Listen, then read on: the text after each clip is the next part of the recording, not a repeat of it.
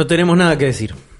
No tenemos nada que decir, no tenemos nada preparado. Yo sí, no, sí que tenemos preparado. ¿Qué? Lo, lo- lo logramos hace dos minutos. Bueno, pues lo preparamos así nomás. Ah, a sí, eh, pero pa- es un tema serio. Es El- un tema serio Es un para tema mí. tan serio como que en este momento estás jugando Pokémon Go. Eh, sí. Mientras estás, eh, pero errándole, categóricamente No puedo errándole completar esta al micrófono No mientras puedo estás hablando, completar pues esta estás misión. mirando para abajo. Le estaba errando al, al Pokémon también. No puedo completar esta misión, se se escapó. Ven, ahí lo cerré, la puta madre. ¿Qué se te escapó? Tengo que hacer esta misión, no sé, el, ¿qué es la cabeza de la isla de Pascua, pero con la nariz roja? Lo odio. Hay, Pokémon Go para mí. eh, Aderal se ahí llama. está, mira. Amaral, no, no tengo idea. Eh, Pokémon Go tiene ahora tres regiones. Sí, tiene sí. Hoenn. Gendo y eh, Hoenn y no sé. Joto. Yoto. Puede ser que sea Yoto. El tema es que para mí Sí. eh, Hoenn es eh, un efecto Mandela. No ubico. Yo jugué a todos los Pokémon. Del primero al último. Te- no te lo voy a enumerar. El Silver, los Gold, los Black and White. los- todos. Los jugué todos. Jamás vi la cabeza de Pascua con la de borracho. Joven es el 3, ¿no? Creo que sí. Creo que que sí. sería como el rubí, zafiro. Jamás, tengo que decir que es el que menos me gustó ese juego también. Pero. ahí igual, y lo jugué en un mal momento de mi vida. Ah. y quizás lo, lo Estás- bloqueé. Estás tapando. Y lo bloqueé. Acabamos de descubrir el origen de los Pokémon. Guarda, pará, porque yo iba jugaba ese juego en viaje a visitar a una novia que vivía muy lejos y fue como una relación completamente desastrosa. Pará, man, mirá, no, y ahora me como... El que- secreto de Joven. claro, me... me es, es como una catarsis, una terapia Claro. y me, me hago No sé si lo tenés que jugar de vuelta.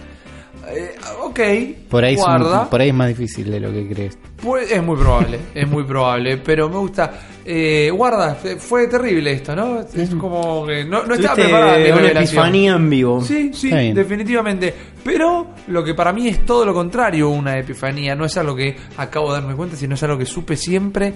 Eh, se le pone nombre a los Pokémon, se le pone apodo a los Pokémon. Mi respuesta inmediata es no. Yo alguna vez pensé como vos. Ah, ¿no? ok. Una vez fui un infeliz. Claro, claro, definitivamente eso es lo que dijo. No, no, pero yo, yo pensé así durante mucho tiempo. Sí. Pero Pokémon Esmeralda, que es esa, el mismo que estábamos nombrando, Sí. es el último que yo jugué. Ajá. Porque después nunca tuve 3DS. Esmeralda y- no existe. Zafiro y Rubí. Pero ahí el tomo eh, Claro. Collection Edition. El, Ah, el, el, Mega. el Ah. ¿jugaste ese? Jugué ese. Ah, ok. Jugué el Esmeralda. Y fue el último Pokémon que jugué. Y hice la movida Sabía de que existía instalarse, Esmeralda. Claro, pero instalárselo todos- a mis amigos. Todos tienen como un, un tercero. Sí, el siempre hay. Red and Blue eh, tuvieron el Yellow. Sí. Claro. El Gold and Silver. Crystal. Cristal, sí, es verdad. Crystal. Sí, sí, sí. Diamond and Pearl. No me sabía que tenían esmeralda. Posta que No, lo... después no sé cómo sigue. Ese No, lo había creo que no bloqueado yo siguió. como, como tu mecanismo de autodefensa Exacto. psicológica. Pero había uno que compilaba que tenés como los dos legendarios de los dos, más sí, alguna sí. gilada. En este tenías a Rey Quasa. Bueno, claro, eh, que parece un personaje de Queen Latifah. Rey Quasa. Eh, después tuviste con el X. ¿El XY tuvo el Z o no llegó? ¿O eso fue algo que.? No, nunca se hizo, Una sí. leyenda. No, La nunca se leyenda. llegó a hacer el juego. Salió el anime con incluso el personaje Cigarde. que era Cigarde, que esa así. especie de víbora gigante. Loca. Pero nunca llegó el juego. Y después se habló del Star entre el Sun y el Moon, Claro, el de Nintendo. Es el. Ultra Sun y el Ultra Moon, que es este, el Black and White 2. más o Ponele. menos, ponele. Sí, tiene cosas eh, nuevas, copadas. Es pero que empezaron a hacer dos cuando dejaron de hacer los. Los ¿no? terceros. Los terceros empezaron a hacer continuaciones. Que Claro, claro, sí, 2. y después estuvieron los Fire Red y todas esas cosas, y la- el, el ciclo sin fin. Esa canción del Rey León acerca de Pokémon es muy buena. Pero no, no me veo... A ver, escúchame. Sí. Agarré y estaba jugando ese Pokémon. Eh, sí. Hice el laburo de instalarlo de manera ilegal en todos los teléfonos de mis amigos. Bien, bien. Algunos lo desinstalaron y dijeron basta, andate. Claro. Pero algunos siguieron jugando. Sí. Y entonces estuve jugando con nueva gente, con gente que nunca había jugado Pokémon. Ajá. Y en algún momento logré lo que siempre quise, que es intercambiar Pokémon con Claro, los seres humanos y claro. no jugar solo en la compu. Y yo le pasé un Butterfree, creo, era muy Sí. el principio. Le pasé un Butterfree a un amigo y él me pasó un perro de mierda, muy choto. Más choto que mi Butterfree, Sí. que era. Butterfree es la Ey. tercera evolución ¿no? Sí, sí. Si no me equivoco, es la Para mí es un gran Pokémon. Por tiene eso. hipnosis, Es tiene. Bicho con poderes psíquicos. Sí, te Y puede hacer además, dormir. digo, es la tercera evolución de un Pokémon, entonces Sí. tiene un laburito encima. Sí, sí, sí. Él me pasó un perro de mierda. Pero su perro, un sí, Willuf, un Pipuf. Pero se llamaba Pucci y era el nombre de su perro de la infancia. Y yo le di un el Pokémon más genérico del mundo, Claro. Butterfree. Sentiste que quedaste vos en desventaja. Y dije, no, se lo tengo que devolver. Como sentí que él me había dado algo mucho más valioso Claro, que tenía lo que yo le había de apego dado. emocional. Y dije, Pokémon. pará, estuve toda la vida equivocado. Y en realidad tenía que quererlos. Claro. Y empecé a ponerle nombre a algunos. Entonces empezaba a ponerle nombre de el lugar donde los atrapaba, ¿no? Tenía un Pokémon llamado Banfield, que era muy bueno. ¿Quién, ¿Qué Pokémon era Banfield, no? Banfield era, ¿cuál era? ¿Era un Nidoran? ¿O era un- uno de esos? No me acuerdo Eh, cuál era. Nidoran, Banfield es nombre. Cerraba, no, no, cerraba, No, se lo pongo un Geodude. Tenía pero- un Houdini que era mi Alakazam, que lo amaba. Ok, buen nombre para. Y tenía un Algunos no, la gran mayoría eran el nombre que venían. Sí. El starter no le cambié el nombre. No, no, No. el starter jamás. Por jamás, cambi- jamás cambiarle el nombre a Pikachu. Por ejemplo, o en cualquier RPG, uy, ¿cómo se llama este personaje? El que dijo un chino que se llama, no el que yo quiera. Claro, claro. No, no, no me voy a poner a cambiarle No, bueno, el nombre. Ya jugué un Final Fantasy donde el protagonista era Uli y no la pasé bien. Me arrepentí todo de las 80 horas. No, Pero bueno. no, no es lo mismo, Uli. No es lo mismo. No es lo mismo. No es lo mismo. Hay un gran. Este. Una gran grieta, de alguna manera, entre un Final Fantasy y un Pokémon. Sí. Y no es porque en Final Fantasy vos a tu party le pones nombres, porque hay una historia marcada. Claro. Y todo esto. Acá vos sos el entrenador, Por Uli eso. es el entrenador. Sí. Y el resto son tus Pokéamigos, ¿no? Y tu enemigo se llama hijo de... Ponele. Pero los, los tenés que bautizar, no pueden estar ahí por la No, vida sin bautizar. ¿Vos le ponés nombre a tus Yo le pongo nombre a mis Pokémon. la persona que menos pensé en la vida que le iba a poner Yo le pongo nombre a mis Pokémon. Pokémon porque te cuento lo siguiente. A ver, Yo A ver. Le pongo mucho amor a mi rooster de Pokémon. Le pongo mucho cabe- Sí. mucha cabeza a mi rooster de Pokémon.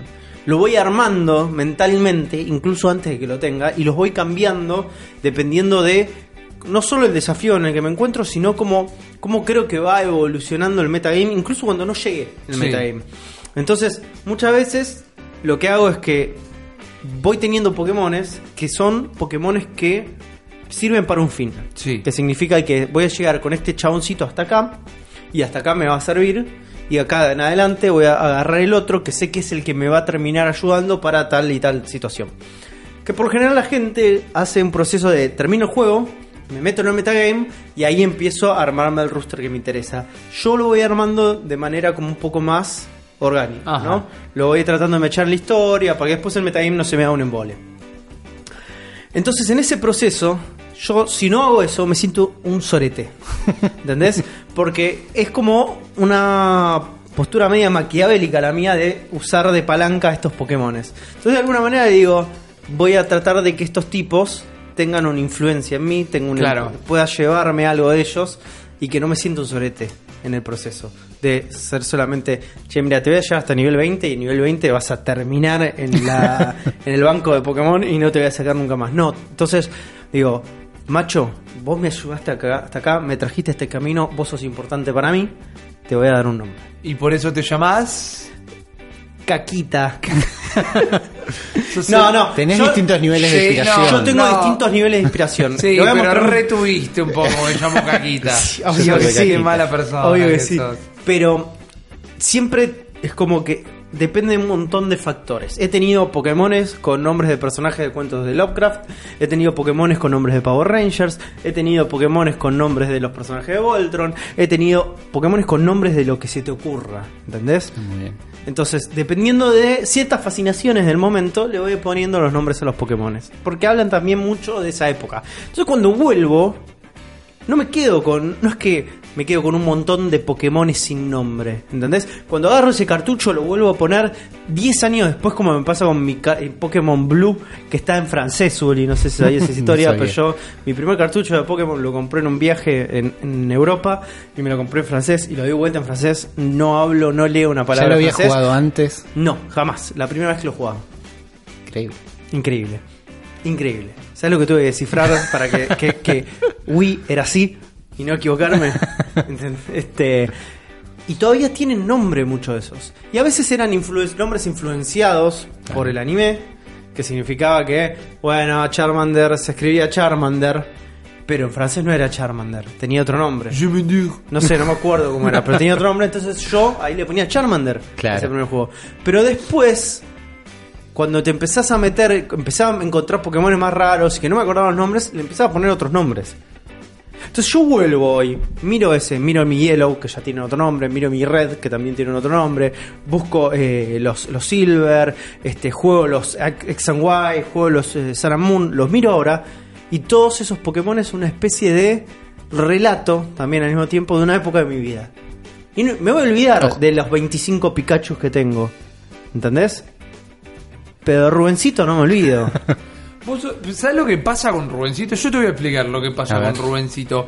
Vos, eh, como lo decía Uli, por cambiar Pokémon con gente es una gran cosa. Sí. No sé de dónde están escuchando este nuevo episodio del Cerebro de la Bestia en este momento, pero acá en Argentina, cambiar un Pokémon, cable link, pero ni de pedo. Sobre Yo todo nunca porque, lo vi. Sobre todo porque, la- no, primero, y después, nosotros compramos un momento cuando vivíamos juntos un cable link y no funcionó jamás. Eh, pero además digo, claro, primero lo más probable es que hayas emulado tus primeros Pokémon, nadie Sí. tenía un cable link, en Avellaneda no, en Avellaneda no había dos Game Boys, no es que yo no conocía a nadie. Eh, entonces, cuando, lo, cuando empezó a existir la conectividad online en los Pokémon y podías cambiar un Pokémon con cualquier persona del mundo, era una locura, e- era divertidísimo, a mí me encanta, es una actividad que me gusta mucho. De repente, vos elegiste tu starter y como sos fiel a, a Bulbasaur, elegís a Bulbasaur, pero querés tener un Squirtle. Sí, siempre. Y, lo, y sabes que ahora que lo puedes pedir y te lo mandan, no es que es inconseguible en el juego. Entonces vos lo pedís a Squirtle, ¿no? Conseguís uno que decide canjeártelo y llega y el hijo de puta se llama Rubencito y no te sirve, no te sirve, no lo puedo usar, no lo puedo poner en mi Pokédex. Ah, boludo, pero No, pero- es, pero este- pero es de otro, Pero, viene el con NPC, historia. el NPC que te puede cambiar los, este, los nombres, man. No, bueno, sí, ya sé, ya sé, pero así como me llega, no, no lo puedo recibir, no me mandaron Pero un tiene historia Esto ese. no es un Squirtle. Esto no es- no, y pero ¿cuál es la historia? Que alguien lo quiso mucho hasta que lo abandonó. Sí. El Lo pobre Pokémon. Claro, no lo puso ni siquiera el hijo, después te voy a buscar. Lo, lo entregó, lo ató a una Pokébola y lo dejó en el medio de la ruta. Entonces no puedo, viste, no puedo. Además, Arceus no creó a todos los Pokémon y no le puso Psyduck a Psyduck y no le puso Spinarak a Spinarak para que después venga un Juan Ardón y le diga Rubencito a. ¿Cómo le decís a tus gatos? Por el gato nombre 1, que gato 2, puse. gato 3. Se Bueno, acabó, se, a acabó, gato. se acabó toda la discusión, amigo. No, no es un se Pokémon. acabó toda la discusión. No es un Pokémon. Se acabó toda la discusión. ¿Vos las querés a tus gatos? Sí, claro que lo quiero. Entonces no, entonces lo que estás diciendo ahora es que vos no querés a tus Pokémon. vos no querés a tus No no, es así. tenés ningún tipo de conexión emocional. Está bien, man. Pero, ah, yo no te estoy ¿qué no te voy a no te voy a juzgar, no, te voy a- no, no, no, no lo voy a juzgar en ningún momento. Lo único que voy a decir es que es un psicópata. ¿Qué? El tío, una persona que no puede tener contacto emocional con los Pokémones a los cuales los llevan durante no sé cuántas horas hacia una victoria y no te puedes conectar emocionalmente con ellos para darle lo mínimo que te piden. Lo mínimo que te están pidiendo Sí. los Pokémones es que vos los nombres y vos no sos capaz de hacer esto, sos un psicópata. Decime, ¿qué Pokémon era Rubencito? Rubencito Sí, era un Gyarados. un Gyarados. Y, bueno, complicado para el ejemplo. ¿Cómo hace Gyarados cuando habla? Hace Sí, claro. Justo no, no es que Gyarados dice Gyarados, Gyarados. Pero, ¿cómo hace Pikachu? Pica, pica. ¿Cómo hace Charmander? Hace Char, char. Si vos a tu Pokémon le pones Rubencito, no dice Usted Rubén, Rubén. Pero usted, usted está, usted equivocado. ¿Cómo hacía Pikachu en el Le- primer Pokémon? El ruido de Pikachu. No, bueno, pero... Se acabó. ¿Qué significa lo- eso? Que a nivel. a nivel. A nivel lore. Ulises está sacado hoy. A Viene sacado de afuera. A nivel. Escucha, a nivel lore. Sí. Pikachu. Bulbasaur. Charmander. Squirtle. Es, son nombres que son una convención. No, señor. Una convención institucionalizada por los seres humanos. Desde Los Pokémon. mismos Pokémon no se llaman. Che, Pikachu, vení para acá, guacho. Vení, tráeme la guita que me debes. Desde no le dice Pokémon porque Bulbasaur fue y le compró X, falopa a Pikachu y no le devolvió la guita. Señor. ¿Entendés? No, no se tratan así. Desde Pokémon dicen, X, sí, "Ah", no. Y el otro hace. De- desde Son- Pokémon X y Pikachu dice Pikachu. bueno, pero eso, eso se implementó casi. ¿Cuántas eran? 6, 7 generaciones No me importa, es la actualidad. Es lo, la, la actualidad. Le robás la identidad a tu Pokémon poniéndole Rubencito. Se la robás. Le robás la ident- Mirá, Claro. mirá lo bajo que tenés que caer. Mirá los Pero recursos así. que tenés que tener. Le- Estás hablando Sí, de apropiación cultural No, en ese momento. peor. En ese momento, cuando esa criatura viene hacia vos y te dice: Che, humano, vos y yo somos mejores amigos. ¿Entendés? Vos y yo nos vamos a nos vamos a volver grandes. Te voy a acompañar en todo este en todo este trayecto, en esta aventura que vamos a compartir Sí. juntos. ¿Vos te crees que ese Pokémon le va a decir, no, no me des un nombre, no me des un nombre, no me clasifiques? Yo te voy a no, hacer una ese quiere, él quiere, él sabe lo que quiere él. Quiere ser tu igual. Escuchame una cosa. Quiere ser tu igual. Y vos lo que estás poniendo No, son barreras. No, barreras constantes. Usted, usted es un anti-Pokémon. Escuchame una cosita. Usted es un claramente ¿Vos anti-Pokémon. considerás que Ulises es tu amigo? Yo considero que Ulises es mi igual. Eh, ¿Vos considerás que Ulises es tu igual? Yo considero que Ulises es mi igual. Es mejor que yo. ¿Y vos para ser tu amigo Ulises, lo Chan, cagaste a piña y después lo metiste dentro de una pelota? Si pudiera lo haría. Así Si que no me venga con si pudiera lo yo haría. soy tu amigo. Si Te- pudiera lo te haría. fajé. Vos sos un Butterfly, sos una mariposa y yo te cagué a piña con un Geodude que es una piedra con mano y después soy tu amigo. Claramente, No, claramente Amigos- todas amigos estas. otra cosa. ¿Te das cuenta, no? Sí. Hacia dos sí, poca todo esto. Claramente estamos viendo un psicópata. No, no, discúlpame. Tratando de justificar Pero- su línea de pensamiento. Juan está hablando mal de o- Rip y mirándome a mí fijo miedo. Toma un lugar o plantea el tuyo. ¿Nombre a Pokémon, sí o no? Sí, 100%. Juan. o sea, Claramente. A una persona que le Escúchame. pone Rubencito No hay nada, a un no hay nada más gracioso que un Gyarados que se llame Rubencito. No puedo, no puedo. Me da urticaria. Yo estoy en contra de los nombres de los Pokémon. ¿Dónde se paran ustedes en esta, la verdadera grieta del cerebro de la bestia? Eh, cerebro de la muerte. Eh, el, el hemisferio izquierdo y el hemisferio derecho del cerebro de la bestia se divide en la gente que le pone nombre a los Pokémon, claramente ese es el hemisferio derecho, y la gente que no le pone nombre a sus Pokémon en el hemisferio izquierdo. ¿Sabes cuál es el mejor nombre que le puse un Pokémon y nunca lo pude poner? No, para cómo lo pusiste, nunca lo pusiste. Nunca lo Que pude le poner. pondría un Pokémon. Ah, no, ok. no, no, que se lo puse, pero se tuve que poner resumido. Ah, no. Ah, Por eso ok. puedo poner. ¿Cómo? Se los cuento cuando cortemos la transmisión. Ok, fantástico. Porque esto es el comienzo de un nuevo episodio. Buenas a todos, ¿cómo están? Arrancó el capítulo número 70 del cerebro de la bestia. Y no estoy solo en el mismo. Estoy con dos personas eh, de dudosa reputación. Ahora que me enteré que le ponen eh, nombre a sus Pokémon. Y una de ellas es el señor Juan Ardone. Hola, Juan. Hola, me estoy comiendo una patita. Papita. No es una papita, Papita. es una papita. Pero es casi una patita. Ok. Está bien. Porque es, es- es la textura, qué sé yo. Bien. Bien. eh, ¿Estás la verdad que, seguro? eh, va a ser un programa difícil este. Ok, ok. Empezamos muy tarde. Y, pero me siento muy cómodo. La verdad, igual me siento Sí. un poco raro, ¿no? Compartiendo una mesa con una persona que no pone nombre a los Pokémon. Viste, es como. No sé, es como sentarse, sentarse en una mesa con un tipo que abiertamente dice, y sabes qué, a mí, a mí no me gusta este el helado. Y es como Ok. decís, "Y bueno. Acabo de ver a tu cerebro recorrer un montón Sí, de sí, posibilidades sí. para hacer el ejemplo. Fui a la menos ofensiva. En, en tiempo real lo Porque acabo viste de ¿eh? Porque fue como, pasé por este eh, ideologías Sí, de extrema ¿no? derecha, Sexualidades. pasé sexualidades, pasé a situaciones hiper escatológicas, terminé con el helado porque dije, no, no hay forma que redondee esto de una manera que no ofenda a nadie, entonces redondeé No con sé si en el audio se notó, pero en tu rostro fue como el...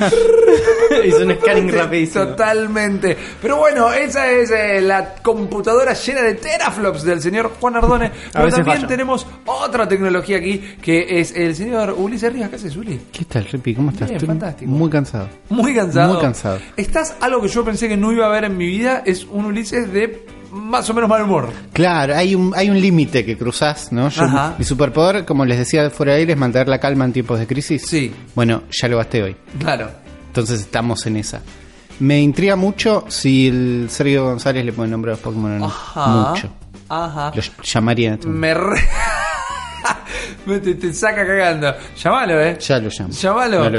Esto, es- esto se resuelve No entendí así. nada. Eh, para mí, eh, Sergio González no le pone nombre a. No le pone nombre No, no le pone nombre a. Yo creo que está audio. muy, Le muy, voy a mandar un audio en este momento. muy de mi lado. Va A estar Sergio. Bien. Es complicado. Sergio, este audio es para vos si lo estás escuchando. A ver una cosita. Yo sé que vos no tenés mucha experiencia en el tema. Es algo que por ahí te toca medio de rebote. Lo habrás, lo habrás pasado en algún momento con un, con un celular, algún emulador, medio loco. Pero lo que no estamos hablando y el tema de discusión en este momento es si se le pone nombre o no a los Pokémon. Y queremos saber cuál es tu posición sobre el asunto. Sabemos cómo sos la cuarta pata de la Trifuerza. Acá claramente los, los hombres de bien, los hombres con buenos principios, con valores, eh, le ponen los nombres a los Pokémon, mientras que los psicópatas, la gente sé que está siempre ahí, al borde de la sociedad, buscando cómo chicanearla, ¿no? No le ponen nombre a los Pokémon y directamente dicen, vos sos un Pikachu más, no me interesás, te voy a mandar al trade y que le toque a cualquiera, ¿no? Mercenarios, mercenarios de la vida.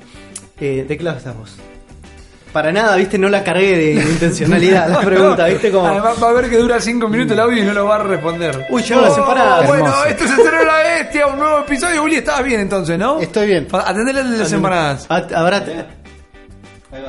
Ahí baja Bully. Ahí está. Mientras Muy tanto, bien. ¿qué- Pará, qué pará, vas a pará. hacer? Eh, mientras tanto, para que, corte la, la grabación. No, y no, todo. no, que ¿querés que se hace el cerebro de la bestia con una empanada en la boca? Nos llegamos. No, te- no nos llegamos, ahí no llegamos. Pónganse cómodos, gente. Esto va a ser un viaje agitado. No se quiten los cinturones de seguridad, si no se prende el cartelito. Y bienvenidos a un nuevo episodio de El cerebro de la bestia.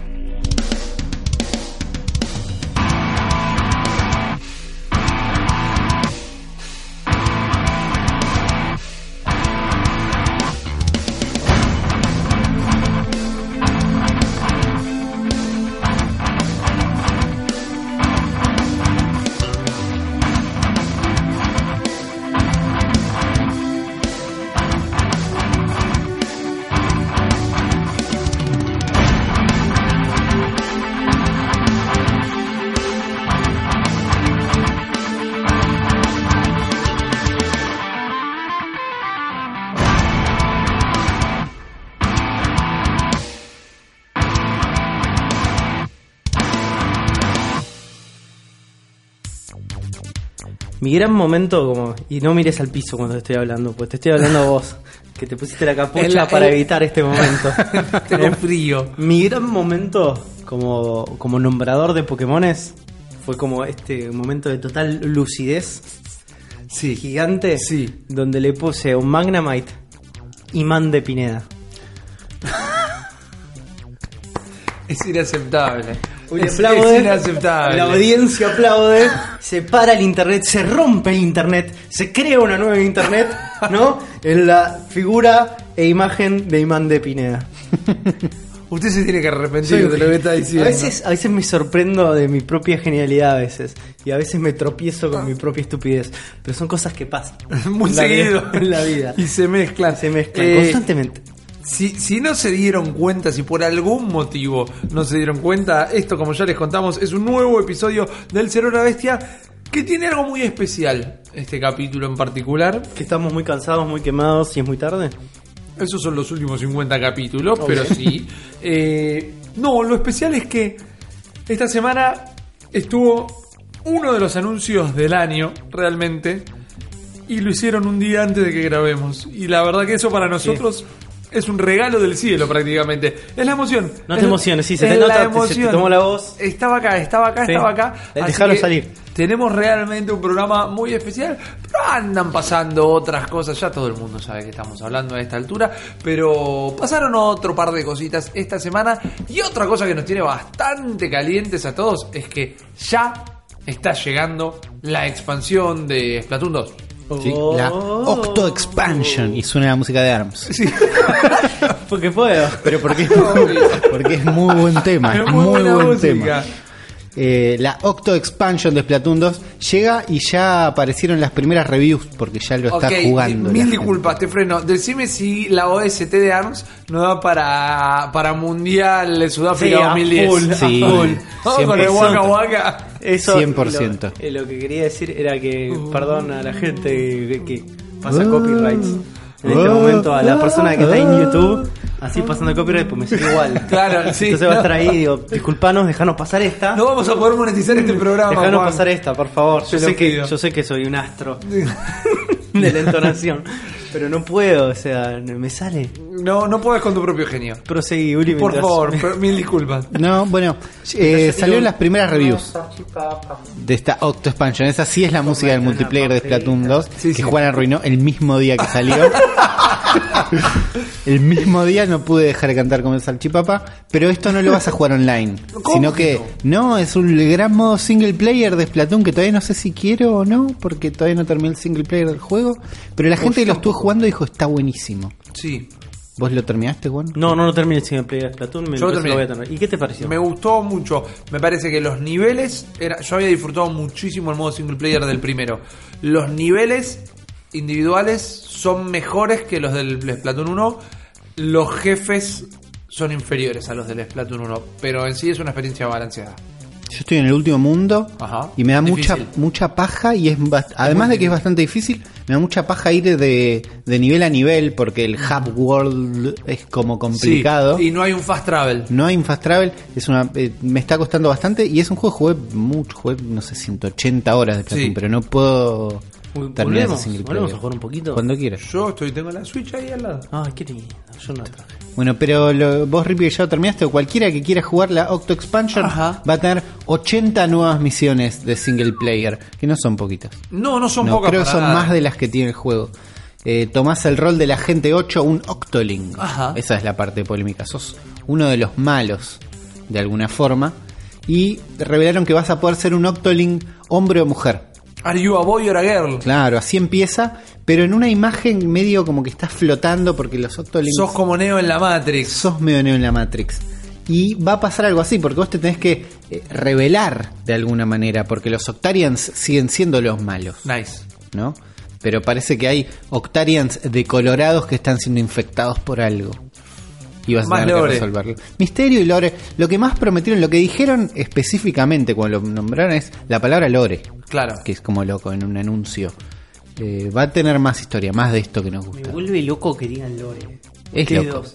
No es, no es una Lorena. ¿me ¿Entendés? Es Lore, no, que hacete es Lore. No, Lore. No es- lore. es lore. Me agarro la cabeza, me estoy Dale, rascando, el cuello. Dale, Escuchame, no te metas a Rubencito, el diario Rubencito, boludo. Venía y te rompía el lopertuso. Sí, ¿eh? está bien. A Splatoon le faltaba su Mushroom Kingdom. Claro. Le, le faltaba Bueno. su, su canto y su yoto. Es Sí. eso. Eh, la Octo Expansion es muy difícil. Que la- perdón, eh, porque ya, ya veo el mensaje, mensaje de YouTube. Rippy en el minuto 24 dijo que no tenía lore y en realidad sí tiene. Cuando terminas el primero y en este, cuando vas destrabando las páginas del librito, te cuenta una historia. Yo me sin imagino, profundidad. me imagino que en realidad el comentario va a ser. Era un nene de 7 años el que puso ese comentario. Hola chicos, muy bueno el programa, pero Rippy en el minuto 24 dijo Lore y se dice Lore. Ese va a ser el comentario. Escribe igual de las dos. Claro. Pero. ¿Cómo lo, Eh, cómo ¿para lo- cómo lo les pagué la escuela de inglés a los dos la fonética. para que me digan Lore. Neologismo, Se Juan, lo voy a pasar a sus padres. Bueno, en el Hero Mode del juego. vos, Nada, es dificilísimo. Son 80 niveles. Vos decís, pero ¿cómo son tantos? Y la onda es que tienen una especie de espíritu de los shrines de Breath of the Wild. Hermoso. What? Mal. Son chiquitos, ¿no? Únicos, irrepetibles Y y, con alguna mecánica, claro, exactamente. Entonces, no son niveles larguísimos y sí son difíciles y sí mantienen el sistema de vidas que tenía el single player, que es medio hinchapelotas, que Sí. es tres vidas y morís. Sí. Pero en este Puedes caso, aguantar los trapos un rato y se te, car- se te carga. ¿se te carga la vida? Sí, pero Bueno, la energía. Acá es como que estuvieron jugando Odyssey un rato y dijeron, "Oh, hay buenas ideas ahí. Y podés, una vez que perdés las tres vidas, podés como con algún tipo de currency, de Sí. monedas del juego, com- como que compras más vidas, como que perdés plata y seguís jugando. Ok, bien, dale. Tiene un sistema para eso. Y nada, parece que está buenísimo. Eh, me da ganas. eh, Yo- yo siento que no lo puedo comprar si no termino el juego. No, no lo compré. Me parece que es estúpido. Eh, puede ser, pero bueno, vos sos un tipo que acaba de terminar el Challenge of the Master Sword. Porque no puedo dejar las cosas sin terminar. Claro, bueno, pero yo te lo decía anoche cuando hablábamos. Te, te tengo una admiración. Y pero pasó algo ¿Qué? en ese final. Que es que apareció un juego que yo tenía que probar ya. Claro. Y no podía apagar la consola. Porque estaba jugando el Master Sword, que es el coso este re Lo difícil de rayaste, Zelda.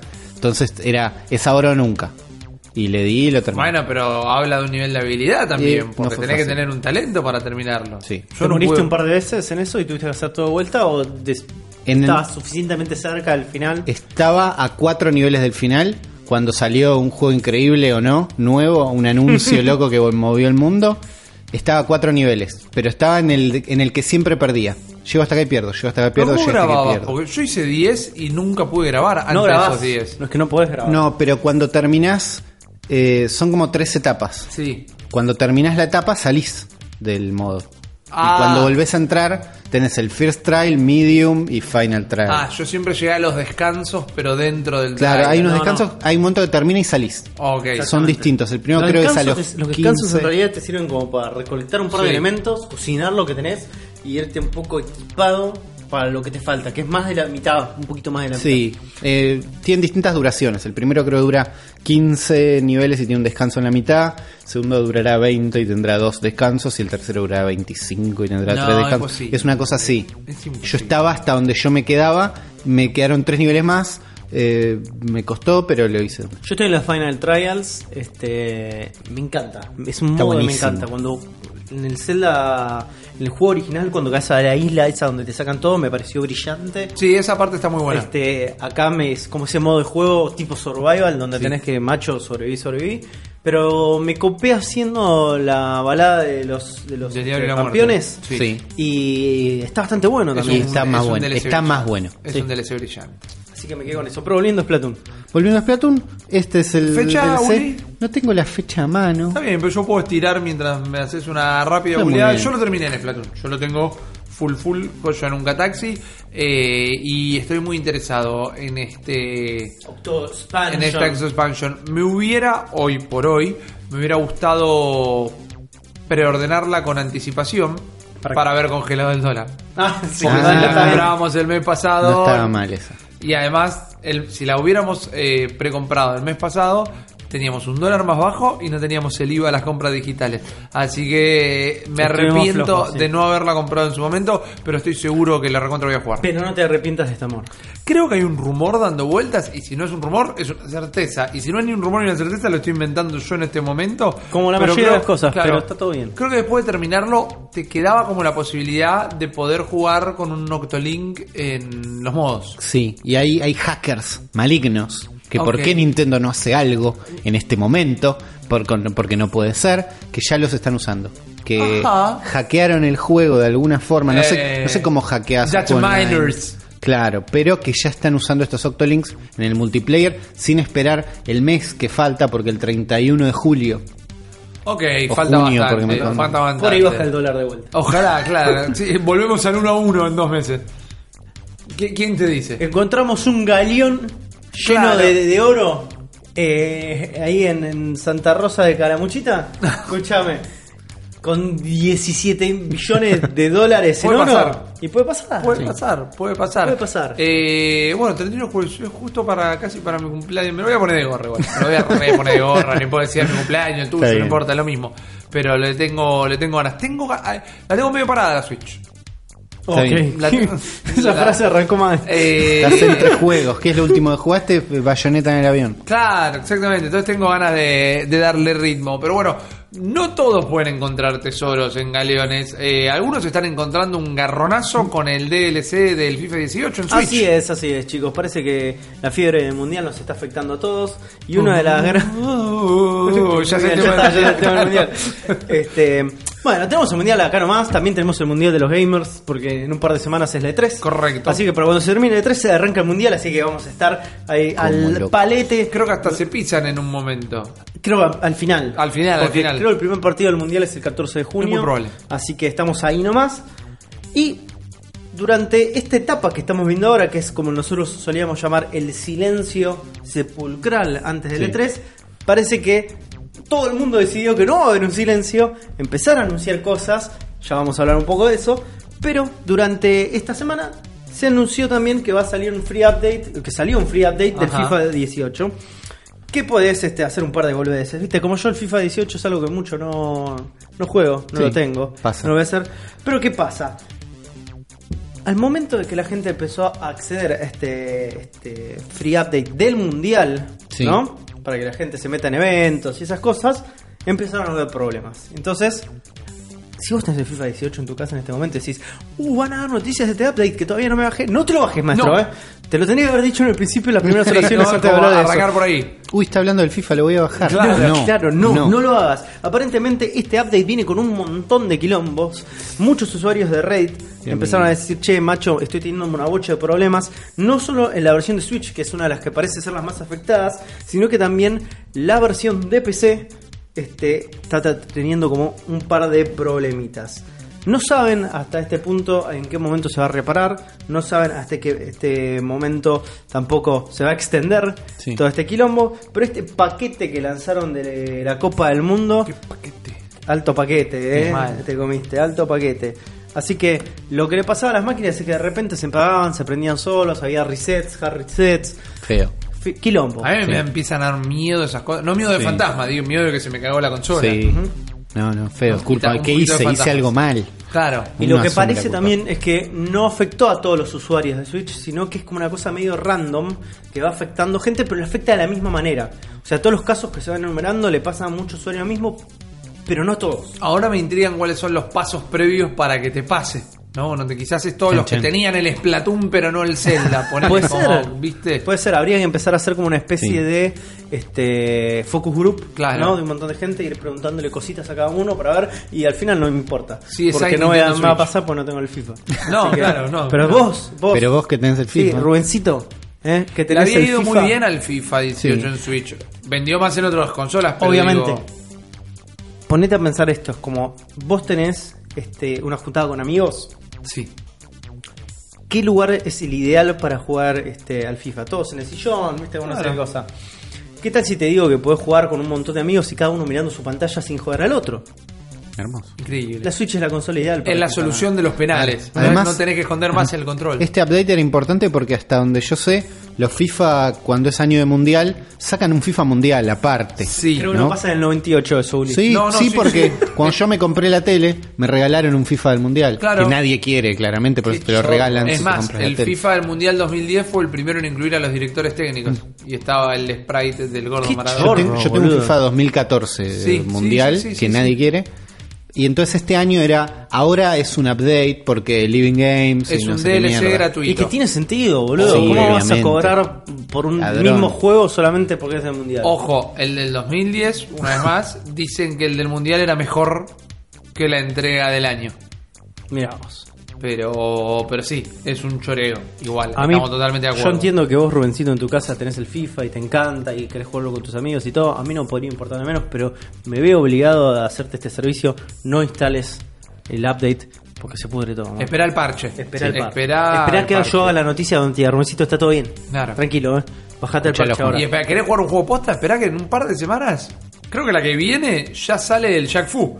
Opa, Y los que tenemos el NBA Playground lo tenemos gratuito. Sí. Ahí tenés un juego para quemar se retrasó. Playground 2. Se retrasó. Obvio nadie le a importa. A retrasar nadie, le Playground importa. 2. a nadie le importa. No tiene un año el primero. por No, no. eh, ¿Cómo, ¿Cómo tortilleamos con esa.? Sí, porque lo este, bancamos mucho, por bancamos eso. mucho porque era un juego que nosotros creíamos que era el sucesor espiritual de Sí. NBA Jam y nos decepcionó. Sí. Y ustedes, si son oyentes así a largo plazo del Cerebro de la Bestia, van a ver en una progresión de capítulo a capítulo como nos vamos desenamorando de ese juego Claro. hasta el punto del odio. Claro, ahora estamos del otro lado. Ahora Estamos vamos- del otro lado, o sea, vamos, ahora sale el Playground 2 y por ahí es una Y porque obra de te- arte, pero vamos a arrancar odiándolo. Tenemos que arreglar lo que hicimos. Claro. Es una responsabilidad. Claro, esto. lo que pasa es que yo no sé si lo que el decir. 2. No, no, hay chances. no. Que, que nos enamoren de vuelta, que nos lo manden. Claro, sí. Enamoranos de vuelta. Olvídate. Eh, yo me, me encantaría volver a enamorarme de ese juego, pero nos trató mal. Nos trató. Nos El sistema online mal. sigue siendo una basura. Sí. Sí, olvídate, todo es una, una basura. Y la actualización que te ponía el marcador para los tiros y todo, Todo basura. rompía, rompía todo. Los que están arreglando cosas son los de Nintendo. Chan. que buen momento en un podcast Mirá. Nintendo para comentarlo. No, hicieron una nueva patente en Japón. Esta es una noticia que no nos afecta en lo más mínimo hasta que me empieza a afectar un poquito. A ver. Porque hicieron una patente en Japón para el término Indie World. El mundo indie. Sí. ¿Sabes qué es el mundo indie? No sé qué Son indie. los nindies, pero Sí. en Japón. En Japón no le dicen nindies. Dale. Le dicen, son los juegos del Indie World. Y lo que hicieron fue patentar esto porque tienen eh, no solo ahora un sitio web, sino que tienen como unas Nindirects, Sí. Pero con dos presentadores que se llaman Boku y Soejima, Eso. que pueden ser como nuestros amigos de Paraguay, Sí. eh, justamente, que ellos te cuentan las novedades y tienen un sitio web donde están todos los indies de Ah. su Indie World y vos podés ver los indies que van a salir, los que ya están, leer como pequeñas cosas. Y entonces acá Hay es una cuando- onda, digamos. Claro, acá es cuando me empieza a afectar a mí. ¿Dónde está nuestro sitio de indies? ¿Dónde Sí. están Uli, Juan y Rippy? ¿No? Sí, Presentando. falta eso. Déjanos afuera a mí si querés. Pero me ocupa un sitio Sí. eh, que, que- que tenga la programación indie directa. Porque me hace pensar que aportaría también un tipo de curaduría a lo que es el mercado de indies. Y si tenés un programa que los está recopilando todo el tiempo, empieza a ver menos, encuentra las siete diferencias. Claro. Sí. ¿No? Sí, estoy de acuerdo. O quizás los barren abajo de la alfombra, pero. Y aparte es muy difícil, eh, de la manera que está el store en este momento, tratar de catalogarlos o que tengan buena visualización. Eh, el store de Nintendo eShop Sí. de Nintendo Switch, para mí, cada vez funciona peor. Es que funcionaba bien para poquitos juegos. Ok. En cuanto hubo más juegos, el buscador, nos dimos cuenta que el buscador era bastante choto, Sí, sí, sí. que no había muchas formas de categorizar. Es como, o vas a la búsqueda de la lista de a uno, o rezás porque en- esté en oferta, new releases, y best hasta selling. ahí, la semana que salía el Donkey Kong, la Sí. mismísima semana que salía, lo buscaba en Sí. Coming Soon o no me acuerdo cómo se llama.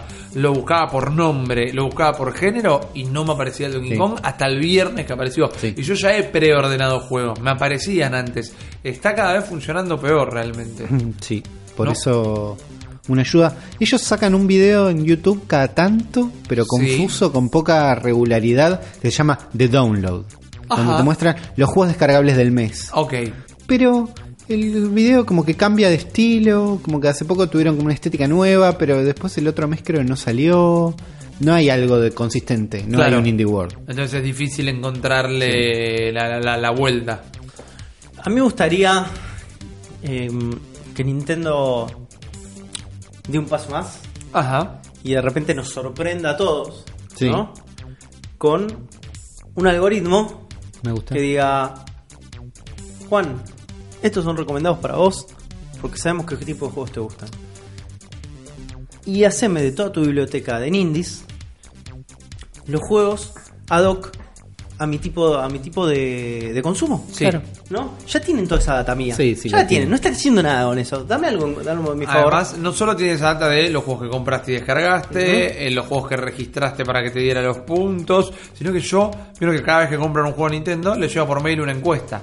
O sea, respondo todas. Y en los cosos de escribir no los comentarios, Sí. mando textos directamente. Querido Nintendo, soy su fan desde 1990. Mi nombre es Mariano Risa. Accedí por primera vez a la Nintendo Todo. NES de la manera familiar. Contribuyo, viejo. Contribuyo. Está muy bien, boludo. Si vos vas a hacer un podcast fundamentalista nintendero, por lo menos podés contribuir. Escuchame. Ay, me agarró un tiro. Estamos tan viejos y tan fuera de estado que a Juan le acaba de, se acaba de agarrotar sentado en una silla hablando de Nintendo. Lo apasionó el tema, lo exigió, te exigiste.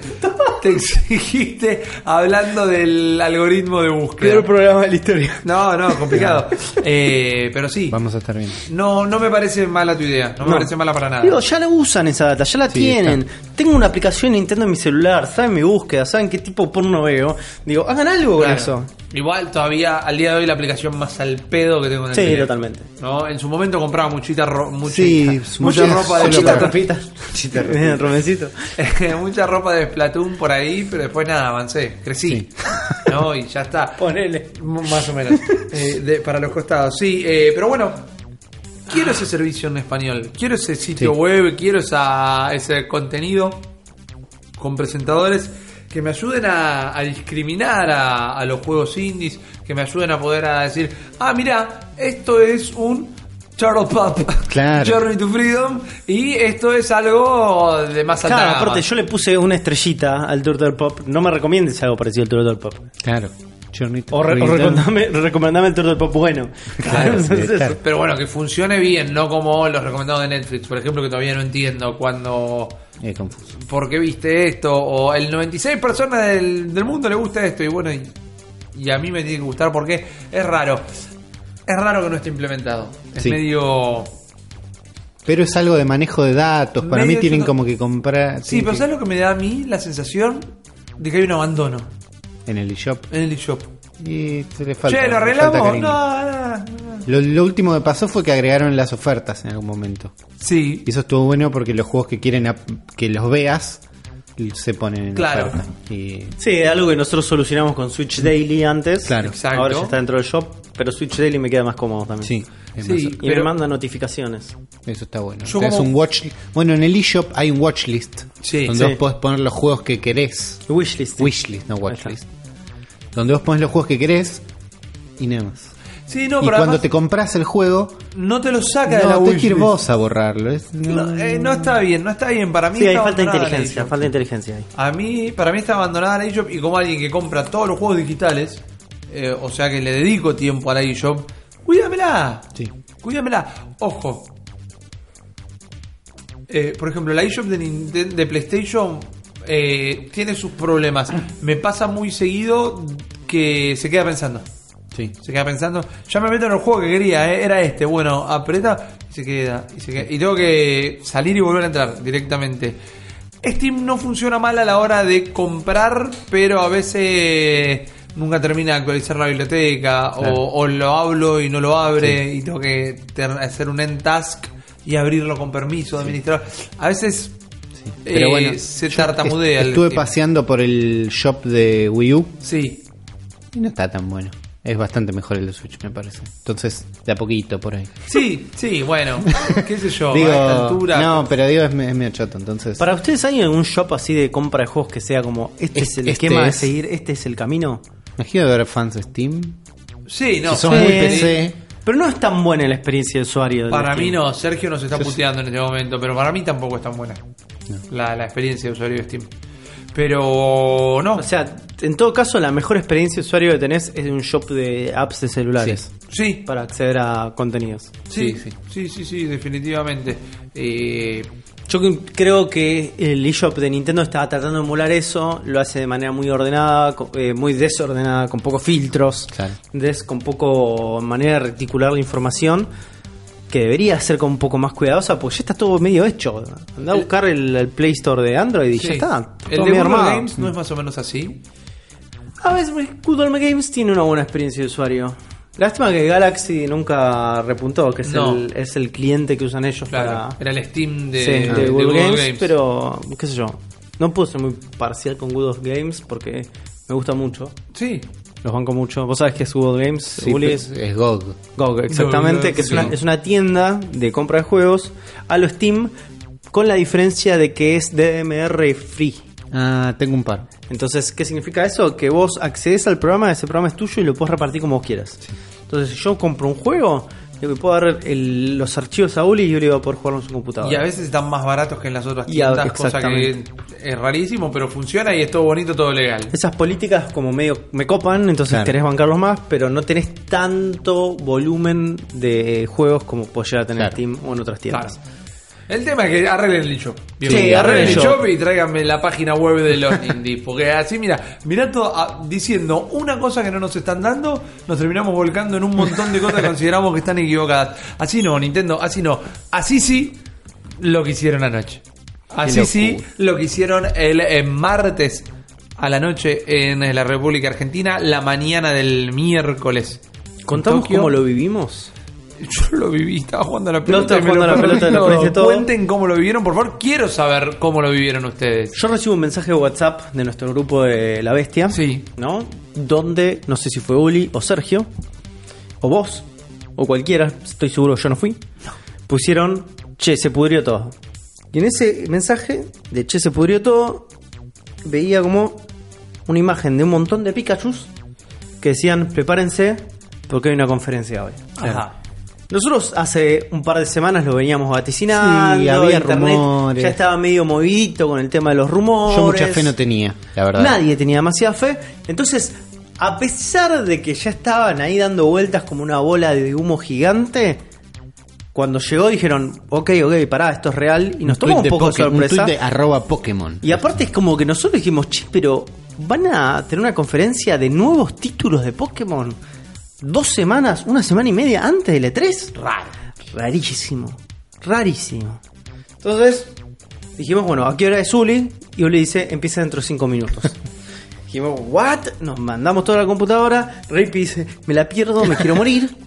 Lo estoy yendo a jugar a la Sí. pelota. Por favor, mándenme un minuto a minuto de todo lo que pasó. Exacto. ¿Qué hicimos con los chicos? Hicimos un minuto a minuto dentro de nuestro Sí. grupo cerrado de WhatsApp, al cual no pueden acceder. Jamás. Este, y menos que tiren unos mangos y en Patreon.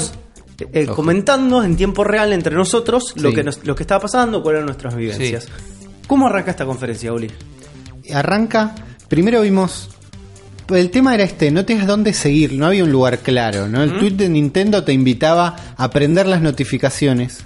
Tweet de Pokémon. Sí, te invitaba a prender de las notificaciones y decía, chequeate porque nosotros lo vamos a publicar acá. Entonces, Pokémon estuvo publicando cosas y distintos distintos periodistas que estaban, hubo un Game Inform, un Eurogamer Sí. que dijo, yo estoy adentro, que hasta ahora no habían dicho nada, voy a estar live tuiteando la conferencia.